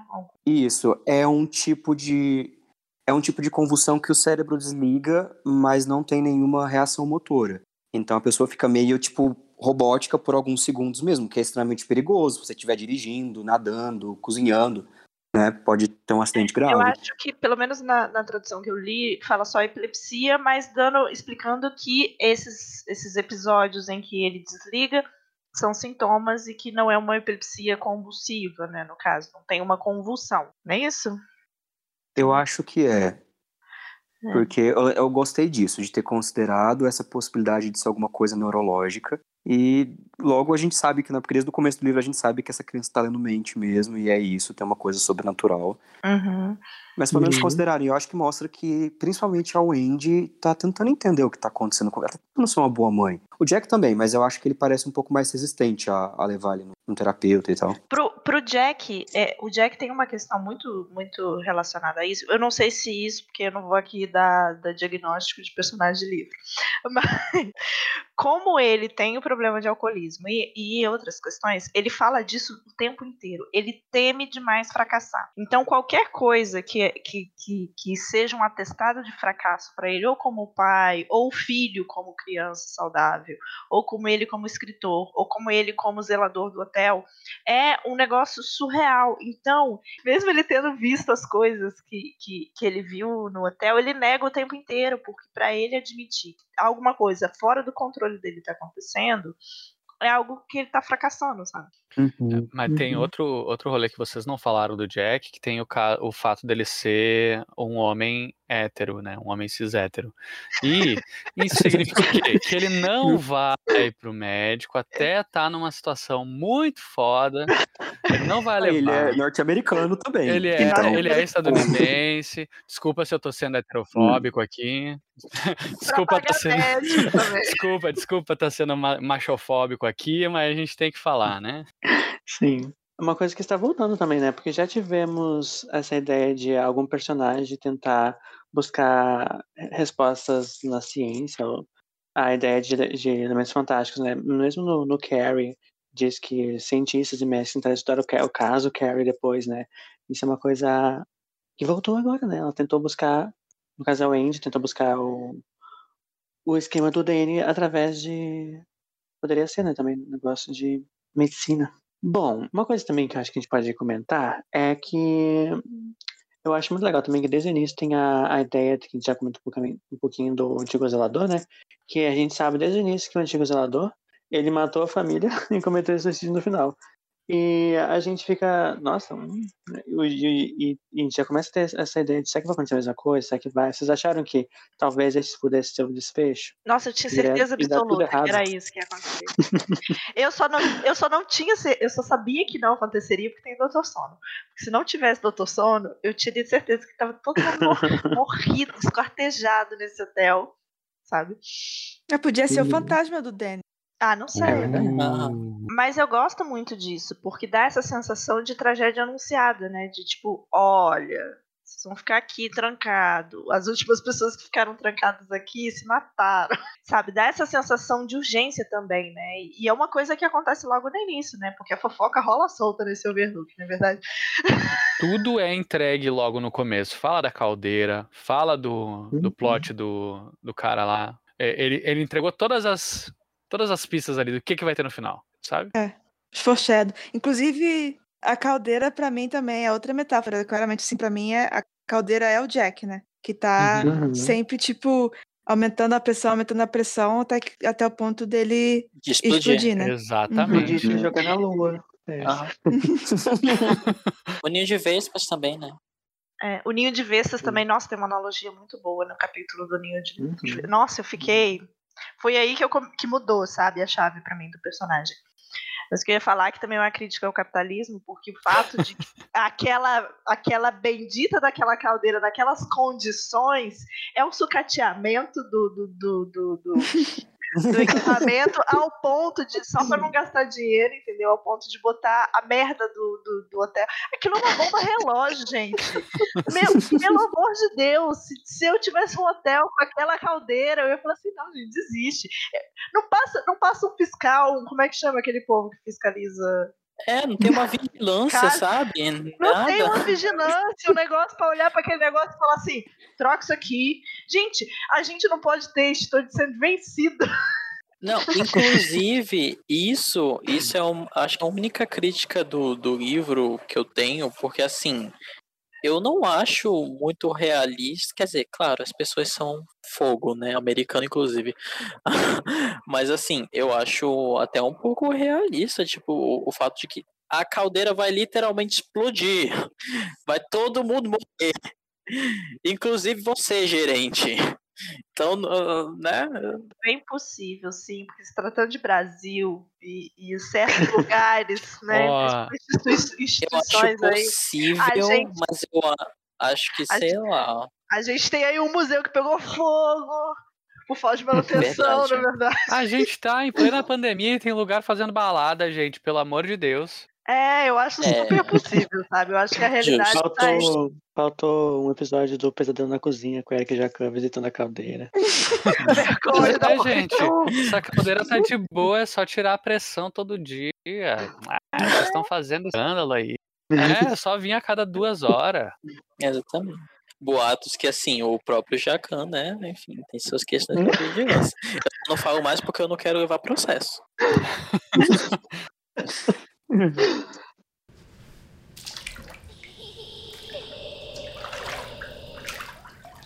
Mas é queria puxar um tópico também, que eu lembro que durante a, a nossa leitura, né, a gente foi comentando no nosso grupo, que teve uma parte de que teve um esquema de jornais, né, recorte de não de jornais, mas tipo de arquivos e tal, mas sobre o Jack pesquisando sobre o hotel, que muitos de nós achamos muito maçante, né? O que vocês têm a dizer sobre essa parte? Queria largar Aí o eu livro. pulei. Pulei. Eu até perguntei, vocês leram? É importante, eu vou pular. Gente, é muito chato, muito, muito chato. E é chato porque as informações Era. que tem aí, elas vão vindo ao longo da narração, não precisava, sabe? Se aquilo fosse a única coisa. Eu também nem. Acho que nem Uhum. se aquilo fosse a única coisa relacionada. É a parte que o, que o Tolkien começa com musiquinha, né? A, É, a musiquinha do Tolkien. Os recortes de O Tom jornais. Bombadil da... Nossa, eu não acredito que vocês trouxeram os seus anéis pra dentro do Ó, mas não, Sim. vou dizer que o, o rolê dos recortes de jornais de Carrie são muito bons, tá? É, porque é o livro inteiro, né? Então, mas o Nossa, de Carrie tem função narrativa. Ele, ele intercala. São esparsos. Agora esse tipo, não. Esse. Não, são bastante, na verdade. É que Carrie. esse ele só joga um monte de informação aleatória, assim, que. Nossa, Uhum. mas não acaba. Aham, e não Eu, acaba eu, eu- eu- eu sei lá, quero saber quem foi o gangster que se hospedou aí, sabe? Ah, todo Não, eu- disso. Eu quero fantasma, memória, não sei. Teve um gangster que se hospedou e matou os parceiros. Ponto. Eu só precisava dessa informação. Eu não precisava ler É, 30 tipo páginas pra saber que isso aconteceu. E no final, pra não servir de nada, eu não sei quem é o dono do hotel, qual que é o rolê com aquele moço lá que era zelador e na verdade era, tinha parente que era dono do hotel. As coisas importantes mesmo eu não fiquei sabendo depois. É. Aí bota o quê? Um- Uns animal assim, de arbusto, dando um susto. Pra quê? Por quê? Exatamente. Eles não dão susto. Eles te comem. Ah, Eles é. atacam, é. Não, não, não é- a questão deles não é dar susto, é só, tipo, é uma ameaça que tá ali, né? Ele- É, é mais, é mais marionete do hotel. pelo amor de Deus, gente, é um abu- arbusto. Tu, tu dá um chute nesse negócio e sai voando. Ah, claro, você já viu o tamanho do arbusto?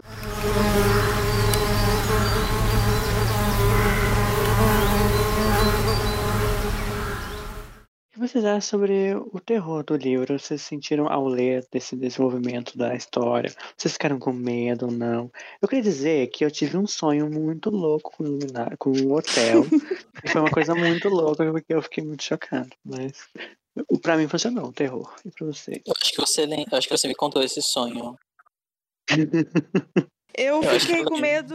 Eu fiquei com medo em partes pontuais. Eu fiquei com medo na parte da, do Danny na, no quarto 217 com a mulher lá. Uhum. E eu, eu tenho, assim, me dá um pouco de medo, assim, quando você tá num lugar grande, tipo, que você acha que tá é, abandonado, mas não tá. E aí, quando a Wendy tem que descer pra pegar a comida e ela não sabe se o Jack, tipo, continua preso ou não, me deu, assim, um, um medinho, sabe? Ah, dá tem aquela atmosfera de tensão, né? Aham, sim. Uhum. Uhum. Sim, também, também, também. É porque eu tenho, eu tenho particularmente medo de, de. Desculpa, gente, vai soar é, pejorativo. Mas eu tenho medo de gente doida. Porque gente doida é imprevisível, você não sabe o que vão fazer. Então, não saber. Uhum. Quando eu tenho medo de imprevisibilidade, eu acho, então, talvez. Não sei. E aí, tipo, a tensão do que poderia acontecer ali me deixa com medo. E eu fiquei com medo do sem rosto também. Que... A imprevisibilidade é caótica. Então, mas eu nunca disse, mas eu, não, eu nunca disse que eu, que eu tenho coerência interna. Mas o caos só serve pra você. Pros outros, você não sabe o que você tá fazendo. Exatamente. Eu tive, eu, eu, eu acho que eu concordo um pouquinho, mas eu tive muito mais medo. Eu tive medo por e pelos personagens, muito. Tipo, toda vez que o Jack ficava pensando que ia matar todo mundo, eu falava assim: é agora. É agora que vai morrer todo mundo. Sabe aquela sensação de que, tipo, a qualquer momento, é agora, é agora. E essa parte do final também, muito, sabe? Quando. qu- É, para mim, desescarrilha o terror de tenso depois que, o- que o Danny vai no, no 217. Porque aí o menino tá marcado, a Wendy acha que foi o, o Jack que bateu. Nossa, o episódio foi. e- O, o episódio, o capítulo foi ela. Nossa, nossa, eu achei que e ali, ali ia tudo desandar, sabe? Eu, falei, eu até marquei no, no, no, no- Kindle, é aqui que a merda vai acontecer. Porque eu achei que o conflito do livro seria isso, entendeu? Quando tem Uhum. aquele capítulo e que ela achar que o Jack machucou o Danny. E Uhum. aí, na hora que o Danny fala assim, não, foi ela, quando ele tá referindo à mulher morta no 217, e o Jack acha que foi a Wendy, eu falei assim, aqui, eles vão se matar, porque aí é isso que o hotel tá fazendo, eles vão se jogar um contra o outro e vão se estraçalhar na frente desse menino, porque então vai ficar um acusando o outro de, de, de ter agredido o menino. Pra ir não, né? Resolveu pacificamente. Me deu uma brochada até. Mas aí depois, no, no final, eu fui assim, de tensão até, até o último segundo. Mas o, o Stephen King faz isso o livro inteiro, de, de te colocar assim, essa coisa. Não, agora vai dar merda. Não, não é agora que vai. Inclusive, o meu maior medo o livro inteiro foi o Dick morrer. O tempo inteiro, aquele cheiro de laranja e, e vai, cair o avião e ele vai bater o carro e o tempo inteiro. é, Esse foi o meu maior medo o tempo inteiro, achando que o Dick ia morrer. O homem fez o testamento, eu falei, pronto. O resto, tudo matei no peito. Esse homem aí, quando ele sentia cheiro de laranja, eu já ficava, ah, não. Não faz isso com o menino. Ah, não. Ai, Daí chega no capítulo Halloran de- derrotado. Eu, ah, é, pronto. agora- é agora. Acho que vai ser você, agora. Marco? Então, mas vocês falando de sentir medo com a leitura, eu não senti. Porque eu conheci primeiro pelo filme. Então, acho que o que eu tinha pra sentir Já de medo eu senti lá. É, até assim, é Uhum. interessante como eu conheci Iluminado. Eu vou inserir esse, fazer esse input aqui. Porque eu fazia inglês quando eu tinha assim, uns 12, 13 anos, numa escola, era na segunda-feira à noite, e teve um dia que tava chovendo muito. Tava só minha professora com a turma, ela era uma professora nova, assim, com uns 20 e poucos anos também. E ela falou algo do tipo, ah, vocês vão me achar meio Jack Torrance agora se começar a nevar. Aí ninguém entendeu. Ela, gente, daquela história do hotel assombrado. Eu fiquei, hum. O resto do pessoal com medo, eu interessado. Ah, é aquele, aquele hotel, gente, que tem fantasma, e aí começa a nevar, eles não podem sair. E eu achando o máximo. Aí eu lembro que eu aluguei o filme assim, assim que cheguei em casa no, no seguinte, aluguei, e eu caguei de medo assistindo o filme. Agora que eu filei, que foi o meu primeiro contato com o livro, eu senti muito mais uma tensão, e principalmente no final, que eu acho que é um ritmo bem de ação, que as coisas vão acontecendo muito rápido, eu acho que eu fui ficando um pouco, assim, horrorizado. Depois que as coisas aconteciam, eu não senti tanta essa atmosfera, sabe? Vocês estão falando, eu acho que é um filme que o Kubrick estragou pra mim. Olha, mais uma coisa que como estragou. Ah, mas eu amo a professora que traumatiza seus alunos. E, é, a- achei. é, ela se tornou. Sua professora se tornou um ídolo pra mim, é isso. Depois ela me fez ler New Moon. Ela me deu o livro New Moon, do Crepúsculo. Não. Aí, aí ela Ah, terminou de cagar você. É, Aí ela traumatizou de verdade. Esse, esse aí realmente é um terror, né? Bom, mas temos que falar sobre um outro personagem também, né? Que é o Dick Halloran. Que é o, a outra pessoa que também tem uma iluminação. E do início também foi ele que ensina o Danny sobre isso e tudo mais. E depois ele fica nessa, nessa quest de voltar, porque ele sente que o Danny precisa voltar, porque o Danny está em perigo, né? Uhum. E temos toda essa jornada, né? Porque o Denis chamou ele a- Uhum. da, da- Chamou e quase Da metade do um país. no- É. o, ca- o homem na Flórida lá, Uhum. comprando verduras lá, comprando legumes. Falou até da abóbora que ele comprou pra ele mesmo. Nossa, o moço tava feliz. Ia só fazer um, um- a janta. Do nada vem um soco na mente dele, assim. E ele é um personagem tão carismático, né? Ai, eu amo tanto o Dick, Sim. desde a hora que ele apareceu, que ele começou a conversar Nossa. na mente do Danny. Eu falei assim: olha que legal, estou conversando. Ele é, é simpático, ele não é escroto com ninguém, sabe? Ele é maravilhoso. Ele Assim, chama todo mundo de meu bem. É. Receptivo, sorridente. Pessoas gentis, é isso. É isso. E assim, eu fico muito feliz de o Stephen King não ter matado o personagem negro. é. É verdade. Fico muito feliz. Mas eu, eu não sei se isso já era um, um clichê no, no momento em que o Stephen King estava escrevendo. Não sei. É, que época mais ou menos que saiu Iluminado? 77. 77, acho que não. Ah, então, não, não estava na época dos slashers. É, o clichê é dos anos 80, dos slashers. Então É, acho que ainda não. é. Não, eu sei que não, mas eu fico feliz do primeiro, do primeiro personagem negro. Assim, eu não lembro Uhum. agora de Salem se tem al- algum. Ai, de relevância, eu não, lembro Não. agora. Não. Acho que não. Mas é o primeiro personagem negro relevante e é bom que ele não tenha morrido. Eu fico feliz. Não necessariamente que Uhum. tenha relacionado ao clichê, mas saber que ele, Sim. que ele não morreu, que ele, ele, ele é o herói, né? Se tem alguém que é Uhum. herói na, na, na, na história, é ele. Assim, eu diria que o, de heroísmo, tanto ele quanto a Wendy estão equivalentes. Uhum. É, eu Sim. concordo. É herói no sentido de da jornada, né? Vai lá, recebe um chamado, vai atrás. e- Literalmente um chamado, né? É, isso, é, que vem aqui! entendeu? Nesse sentido aí, de, de sair do. Eu acho que o Danny também, por, por inventar o 3G, né? Internet via satélite. Exatamente. E ele tava vacinado com a Covid. É, 5G já tá implantado. Uhum. Cara, em que momento que o Danny virou jacaré? Uhum. Mas eu sou muito apaixonada por esse personagem. Ele é muito bom. E- Ele, ele de todos os personagens, é o que me deu mais medo de morrer. Como, Uhum. como o próprio falou. Eu não queria, de jeito nenhum. Ele, ele foi lá fazer o testamento. Eu falei, não, por favor. Ah, eu gosto muito do Dick também, especialmente por coisas que. Por coisas, né? Eu, eu não sei se eu posso falar. Acho que não vou falar, não. Então vou deixar no ar. Fala sim. Não, é porque eu sei que pode falar sobre vários spoilers, mas ao mesmo tempo não. Ah, não vou falar, não. Vou deixar no ar. Tu não pode dar spoiler de obra futura. Dessa obra que a gente tá falando, pode. É, Ah, então eu vou ficar caladinho, tá bom. Ok. Tá bom. Fiquem abertos. Bom, Vem aí. Vem será? aí. Coloca nos comentários depois, Felipe. É o Tá bom. hashtag vem aí, interrogação. agora nos encaminhamos para o final do livro. O que vocês acharam da conclusão da história de O Iluminado? olha, eu diria que esse é o primeiro livro do Stephen King que eu li que eu gostei do final. O final é bom. Olha aí, quebramos o clichê em três livros. Pera, tu não Depois de- gostou do final de Carrie? Não, não gostei muito, não. Assim, ele não é. Ah, não sei, eu acho ele meio. Eu gosto mais desse.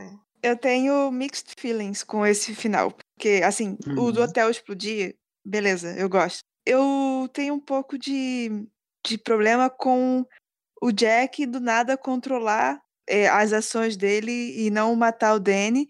Mas, ao mesmo tempo, eu gosto, porque eu sei que ele se importa com o Danny, então é como que ele vencendo o mal.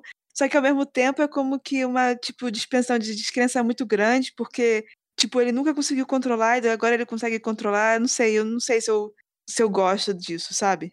Uhum. É, mas é porque é um minizinho controle, né? Porque no final. Mas das é um contas- minizinho controle na hora mais crucial do mundo, sabe? Mas eu É. acho isso extremamente importante porque é, dá pra, co- pra, pra relacionar com, com uma luta contra o vício, sabe? Uhum. É, Que no momento em que tá chegando ao ponto de vai machucar o filho dele, ele consegue dar aquela travada, sabe? Uhum. Uhum. E pode ser também algum tipo de. Eu acho que faz sentido, porque pode ser um momento assim, único, exclusivo, que o Danny também conseguiu, né, de alguma forma, é, gritar na cabeça do Jack, né? Se ele conseguiu falar com, com, com o Dick lá na Flórida, talvez nesse momento de tensão em que o, o Danny tem essa, esse insight de que, de que é o hotel que ele precisa fazer, porque né, ele pega lá a missão do, do Tony, que ele entende como que ele vai resolver a situação. Eu acho que ele, quando ele chama o, o pai dele e fala que é, aquele não é o pai dele, eu acho que isso meio que dá uma acendida na, na cabeça do Jack também. Pode ter sido isso que influenciou. E é só um momentinho que ele para, porque no final quem vai tentar resolver a caldeira é o, é o, é o próprio hotel, né, para se salvar.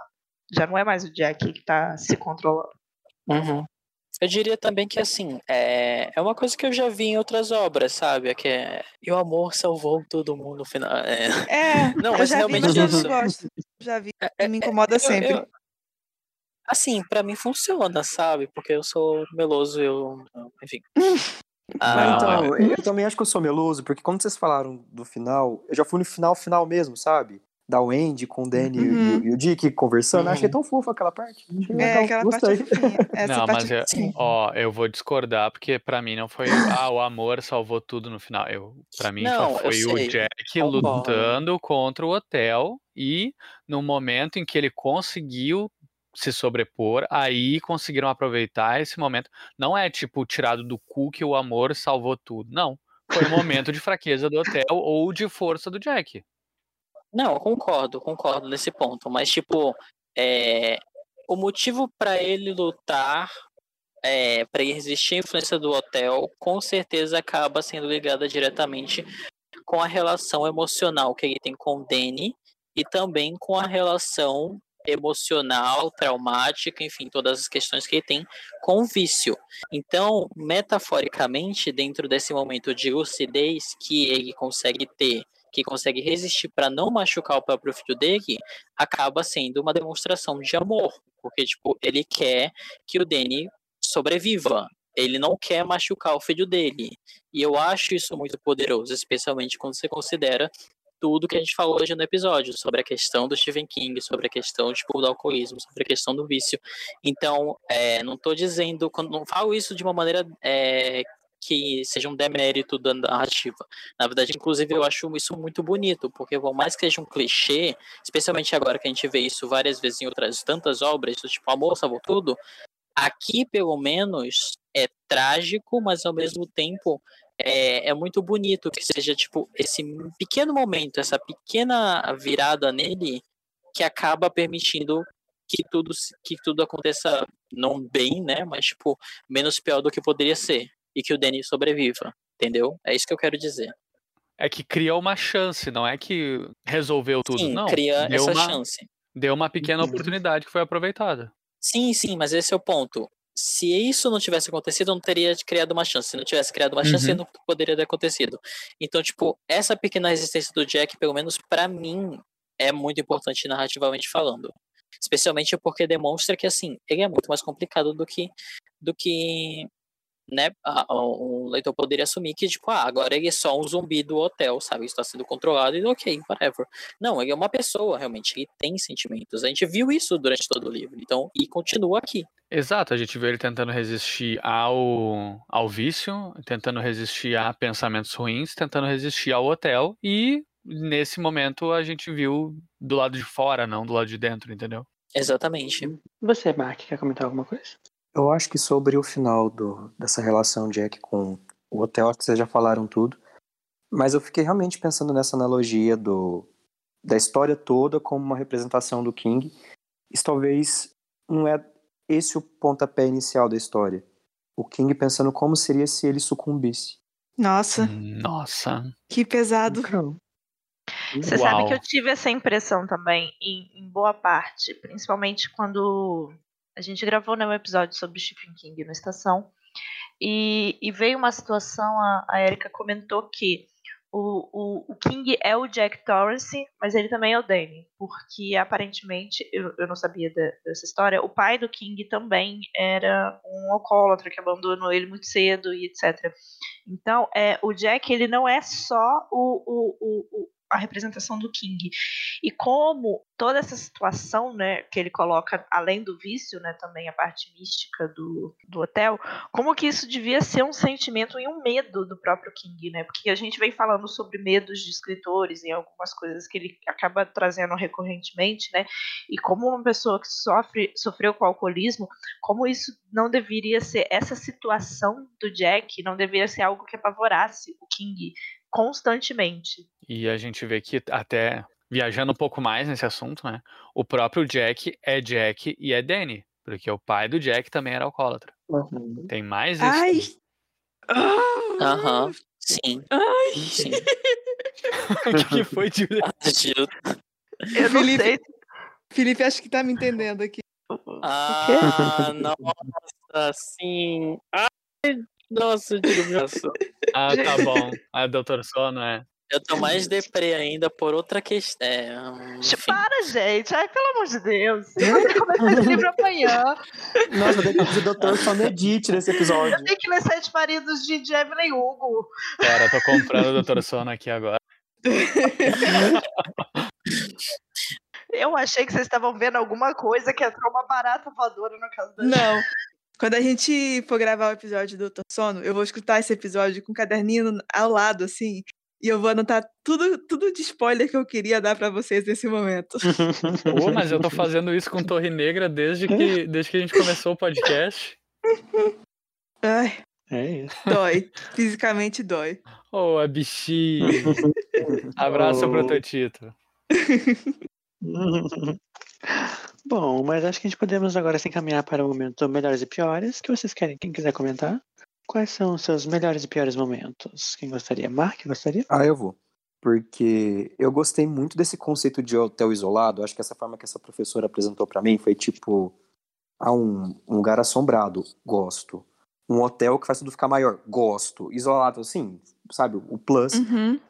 Uhum. E eu gosto muito da forma que vai ficando fluida a leitura conforme vai passando, principalmente no final. E eu acho que o meu problema com aquele trecho dos recortes é justamente a quebra de ritmo que o livro tem naquele trecho, porque ele é muito fluido. Uhum. Então, o livro em si, pra mim, é o ponto alto. Tudo, muito. então. Tudo é ponto alto. Menos o capítulo dos Uhum. recortes, esse eu não perdoo. Pra mim, eu acho que que eu mais gostei, assim, que mais me fez ficar tipo, "Ah", é o sentimento de angústia, sabe? Que a gente tem lendo. Porque a gente fica com angústia porque a gente fica. Quando começa a nevar, sabe? Quando, eu lembro exatamente quando eu tava lendo que começou a nevar mais forte. Eu pensei, é agora, sabe? Só vai piorar. Eu amo demais esse sentimento. É o sentimento de angústia ou de miséria? É Ah, verdade, olha aí, ó. Também uma relação que foi o primeiro livro que eu li foi o, o Miséria ali. E eu gostei muito disso, e eu voltei agora e gostei muito disso também em O Iluminado.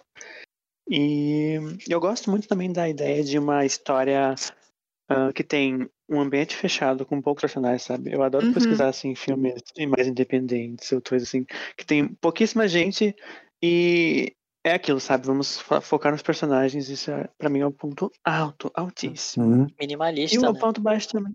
Aham, O ponto baixo também é como, como o Mark falou, a parte do, dos recortes e tal, é um pouco maçante de fato. E vocês? Pra mim, o ponto alto, em se tratando do livro, eu gostei muito, que, que foi, eu acho que como eu consegui me conectar e achar esse personagem incrível, foi o capítulo das Vespas. Eu gosto demais, demais, sabe? Capítulo dentro da mente do personagem. Uhum. E aí tem. Nossa, eu, eu, eu amei demais. Eu acho que esse capítulo é fundamental para poder entender e depois compreender toda essa questão das camadas do Jack. Eu acho que é o, é o, é o principal de, de aprofundamento, né? Tem as metáforas, as metáforas são ótimas, ele falando sobre o ninho de vespas. Ah, Ai, gente, perfeito esse capítulo. E é, realmente, eu, eu acho que foi o pior porque eu pulei, né? Os recortes. Eu nem li todos. Ah, todo mundo, né? Ou não, né, mas. Meu ponto alto é todo esse, toda essa sensação que ele, que o livro traz na gente de vai acontecer agora, não, não aconteceu. E, e, e ficar brincando com a gente desse jeito, eu gosto muito quando o Stephen King faz isso. E o ponto baixo foi a conversa do Jack e da, da Wendy, que ele começa a palpar o seio dela enquanto eles estão conversando. Eu acho isso muito Ah. chato. Ai, eu tinha esquecido essa Uhum. parte. Acho, É acho, quando, quando o Stephen King faz isso, eu detesto. É isso. Ai, nossa, Nossa, sim, eu quero trocar agora, posso? Isso é pior do que os recortes. É. Eu fiquei constrangido, né? Eu, Não, não, eu não, não é nem constrangimento, é um negócio que. Tipo, pra quê? Eles estão começando um negócio mó sério. não. Exatamente. Se, se eles estivessem falando coisas de, de flerte e tudo mais, mas não, eles estão falando um negócio importante, sabe? Ou, ou tivesse alguma, pelo menos, é, é, indicativo que, que o Jack tava tentando distrair ela da conversa. Mas não, é só, tipo, Uhum. aleatório.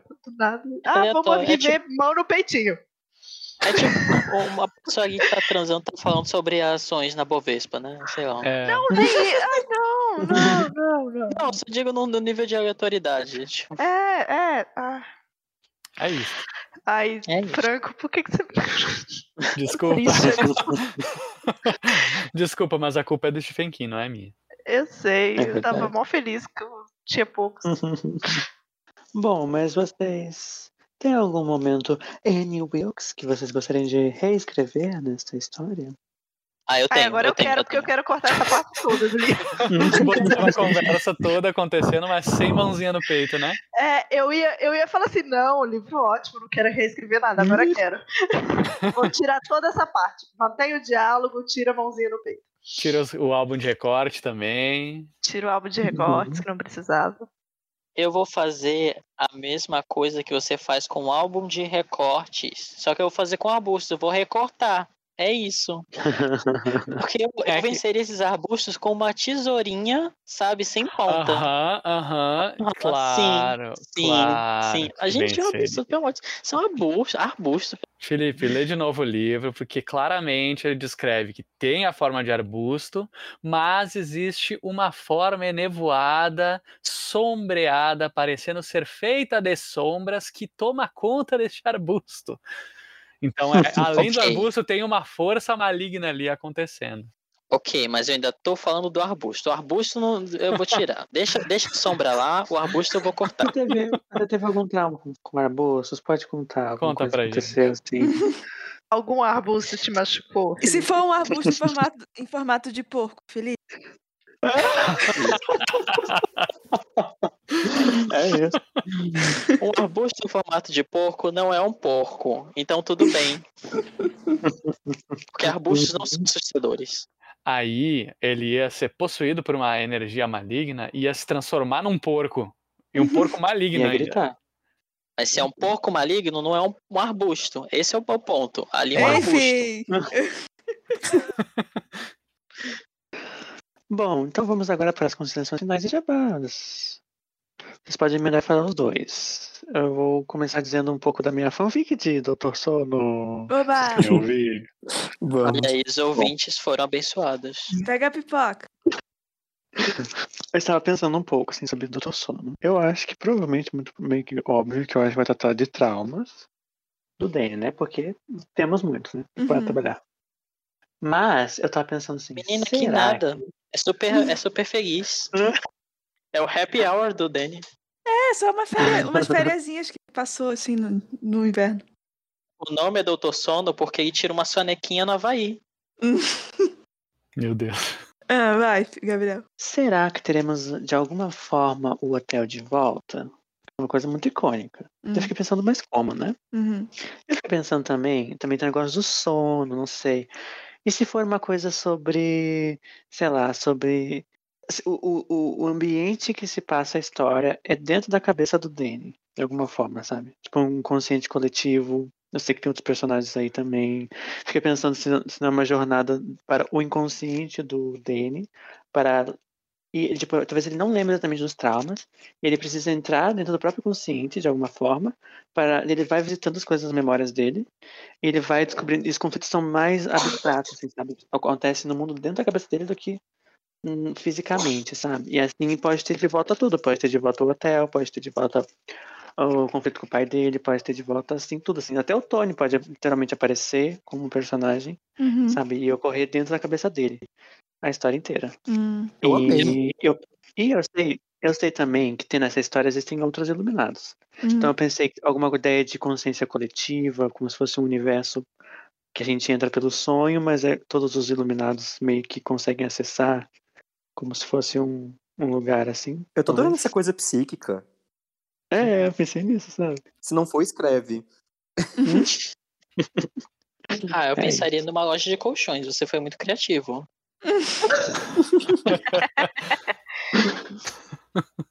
Apesar de eu não gostar de histórias que se passam dentro da cabeça de personagens, eu, eu gostei da ideia, porque faz sentido, né? Mas não sei. Vou começar a Iluminada amanhã. Vou ler paralelo com, É? com Evelyn Hugo, é isso. Mas vocês, quais são as suas considerações finais? Mais alguém quer dizer alguma coisa? Alguma fanfic de, ilumina... de Doutor Sono? Eu tenho, mas aí seria spoiler. Fica Não, mas aí não é fanfic, né, Felipe? É, Você tem, não, você tem eu, informação privilegiada. é, mas aí eu tenho uma fanfic da, da história depois. Não, aqui o Gabriel tá fazendo uma fanfic de Iluminado, como ele imagina que seja Doutor Sono. Você quer fazer uma fanfic de Doutor Sono. Depois você me manda é fanfic, verdade. Felipe. Tá bom, eu vou escrever. Vou concatenar as ideias. Mas eu, eu gostei bastante. Eu, eu tava com medo de não gostar. Tava com medo do King cagar o final. Eu gostei bastante do livro. É isso. Curti. Vamos ver se quando eu assistir de novo o filme do Kubrick eu vou gostar mais do livro. Mas, Giovanni, como assim o Uhum. King cagar ao final? Isso nunca aconteceu. Não, nunca aconteceu. Nem virou uma piada numa adaptação. Feita por ele mesmo. Inclusive, é. autodepreciativa. Uhum. Mas, Johanny, quando eu acabei de ler, eu já assisti o filme e eu acho que são obras tão diferentes que, Eu também aliás, tenho quem, essa sensação, eu só preciso dizer. é, eu acho que quem conhece Iluminado Sol pelo filme vale muito a pena ler. Uhum. Vai ser legal. Inclusive, é melhor o livro do que o filme. Uau, estou surpreso. Eu nunca vi isso acontecer antes. Nunca aconteceu. Bom, mas agora vamos então para o momento jabás.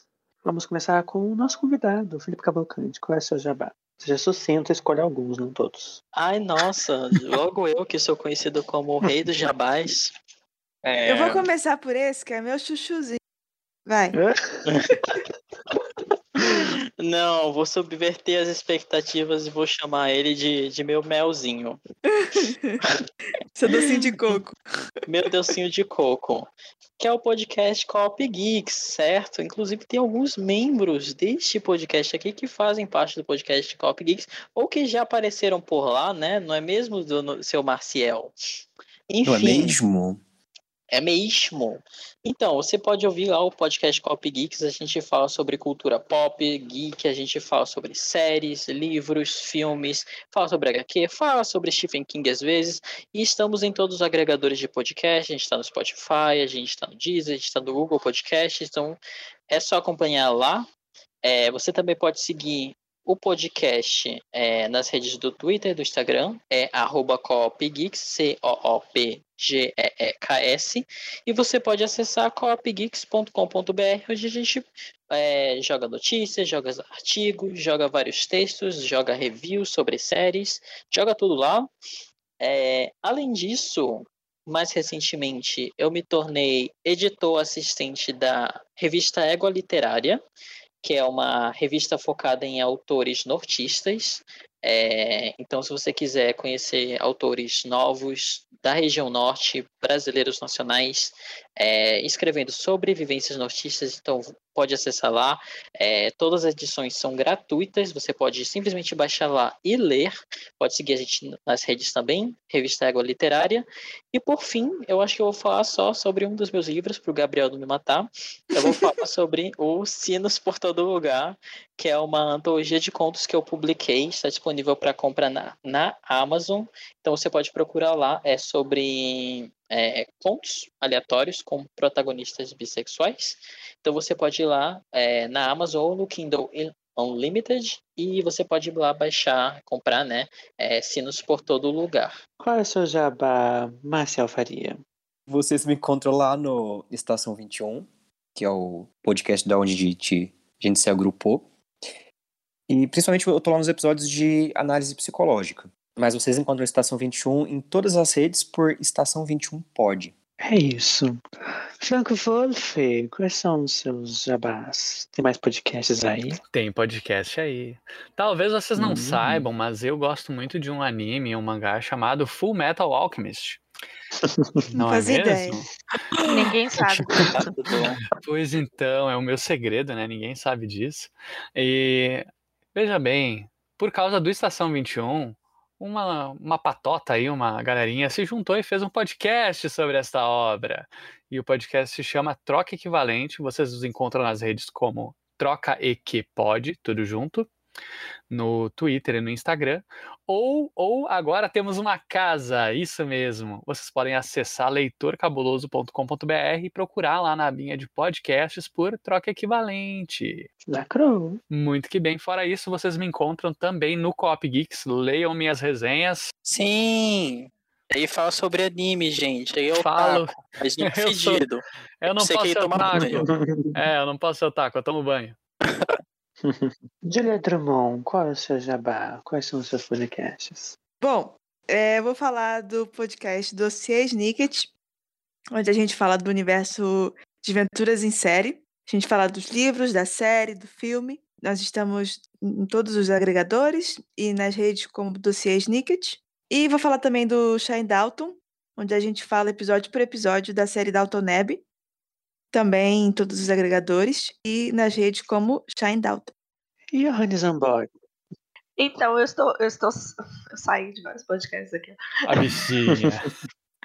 Mas eu tô Oh. aqui para fazer jabá do Leia como uma garota, que agora as discussões estão na Twitch, né? É, a gente faz é um clube do livro em que a gente lê autoras mulheres, né? Um grupo que só participando do, do clube de livros mulheres. E a gente lê várias autoras, tem alguns episódios no, no, no feed do Estação, no feed próprio do Leia, mas a gente também tem Twitch agora e as discussões estão sendo feitas em live. Então, se você estiver interessado em saber o que, que a gente pensa sobre essas obras e como as discussões que a gente faz, é só procurar nas redes LCUG, underline pod, Instagram e Twitter, e também na Twitch TV. Bom, então também temos o meu jabá, que é o meu chuchuzinho, vou usar esse termo agora, vou roubá-lo, que é o meu livro, que se chama Eu Ainda Te Amo, que é um livro de romance, de histórias bem boiolinhas LGBT. Se você gosta, você pode chegar lá na Amazon, que tem lá. Tem também no Kindle Unlimited. E este livro foi lançado pela editora Triqueta, que é uma editora voltada a publicar autores de minorias representativas. A gente temos muitos editais. Se você for escritora, só cola nossas redes Triqueta Underline ED, que tem lá muitos editais. E se você é leitor apenas, você pode conferir que temos muitos lançamentos. Então, chega lá no nosso nossos ins- Instagram, Twitter, ou também procura a gente na Amazon que vai encontrar nossos lançamentos. E também temos um podcast que essa altura já terminou a sua jornada, mas se você ainda quiser escutá-lo, você pode escutar o Baladas de Nárnia, onde a gente comentou todas as adaptações, todos os livros e tudo mais sobre as crônicas de Nárnia. E é isso, gente. Para encontrar contato com a gente, você pode buscar por Kingverso nas redes sociais ou mandar um e-mail, também mande e-mail, que nós gostamos de receber, para kingverso.pod.gmail.com. Mande seus feedbacks e fanfics aí, pode ac- acrescentar a fanfic de Doutor Sono. e no nosso próximo episódio, nós vamos. Um adendo importante. No nosso próximo episódio, a gente vai falar sobre o livro Fúria, que foi o primeiro livro do, do Stephen King como Richard Bachman. Então é esse o próximo livro, cronologicamente no lançamento. Então, nos vemos lá e longos dias e belas belas noites. noites para todos. Tchau. É isso. Tchau. Tchau.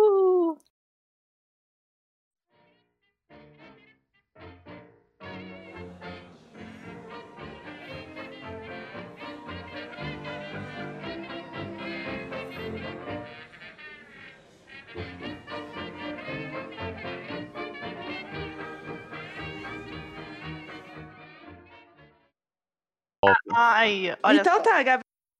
Você edite essa bagaça, então. É, é. Ainda bem que eu vim gravar hoje. O, o, o Felipe trouxe a, a aura do barraco, né? É, É, é Discord. Mesmo, é, é isso que eu trago. Eu tô aqui por Ele é isso. tipo, ele é tipo um cavaleiro do apocalipse, ele traz a Discord só. Onde é que Bom, a gente, gente. parou? Ah, tá. Gente. Já fomos a, a todas as apresentações. Então eu vou para o alerta Felipe, você spoiler. falou a sua? Falei. Ele mudou Falei. a Ah, tá. apresentação. acho que- Foi por culpa dele tá que aconteceu essa queda. De... Nossa, Eu a gente. A gente. É, o, o, baque foi tão forte que a Julie esqueceu os últimos 30 segundos, sabe? É, Os meus Teve 30 até uma segundos, os últimos 30 segundos foram pra Marte. Ó, piada. Meu Deus. Great party, isn't it?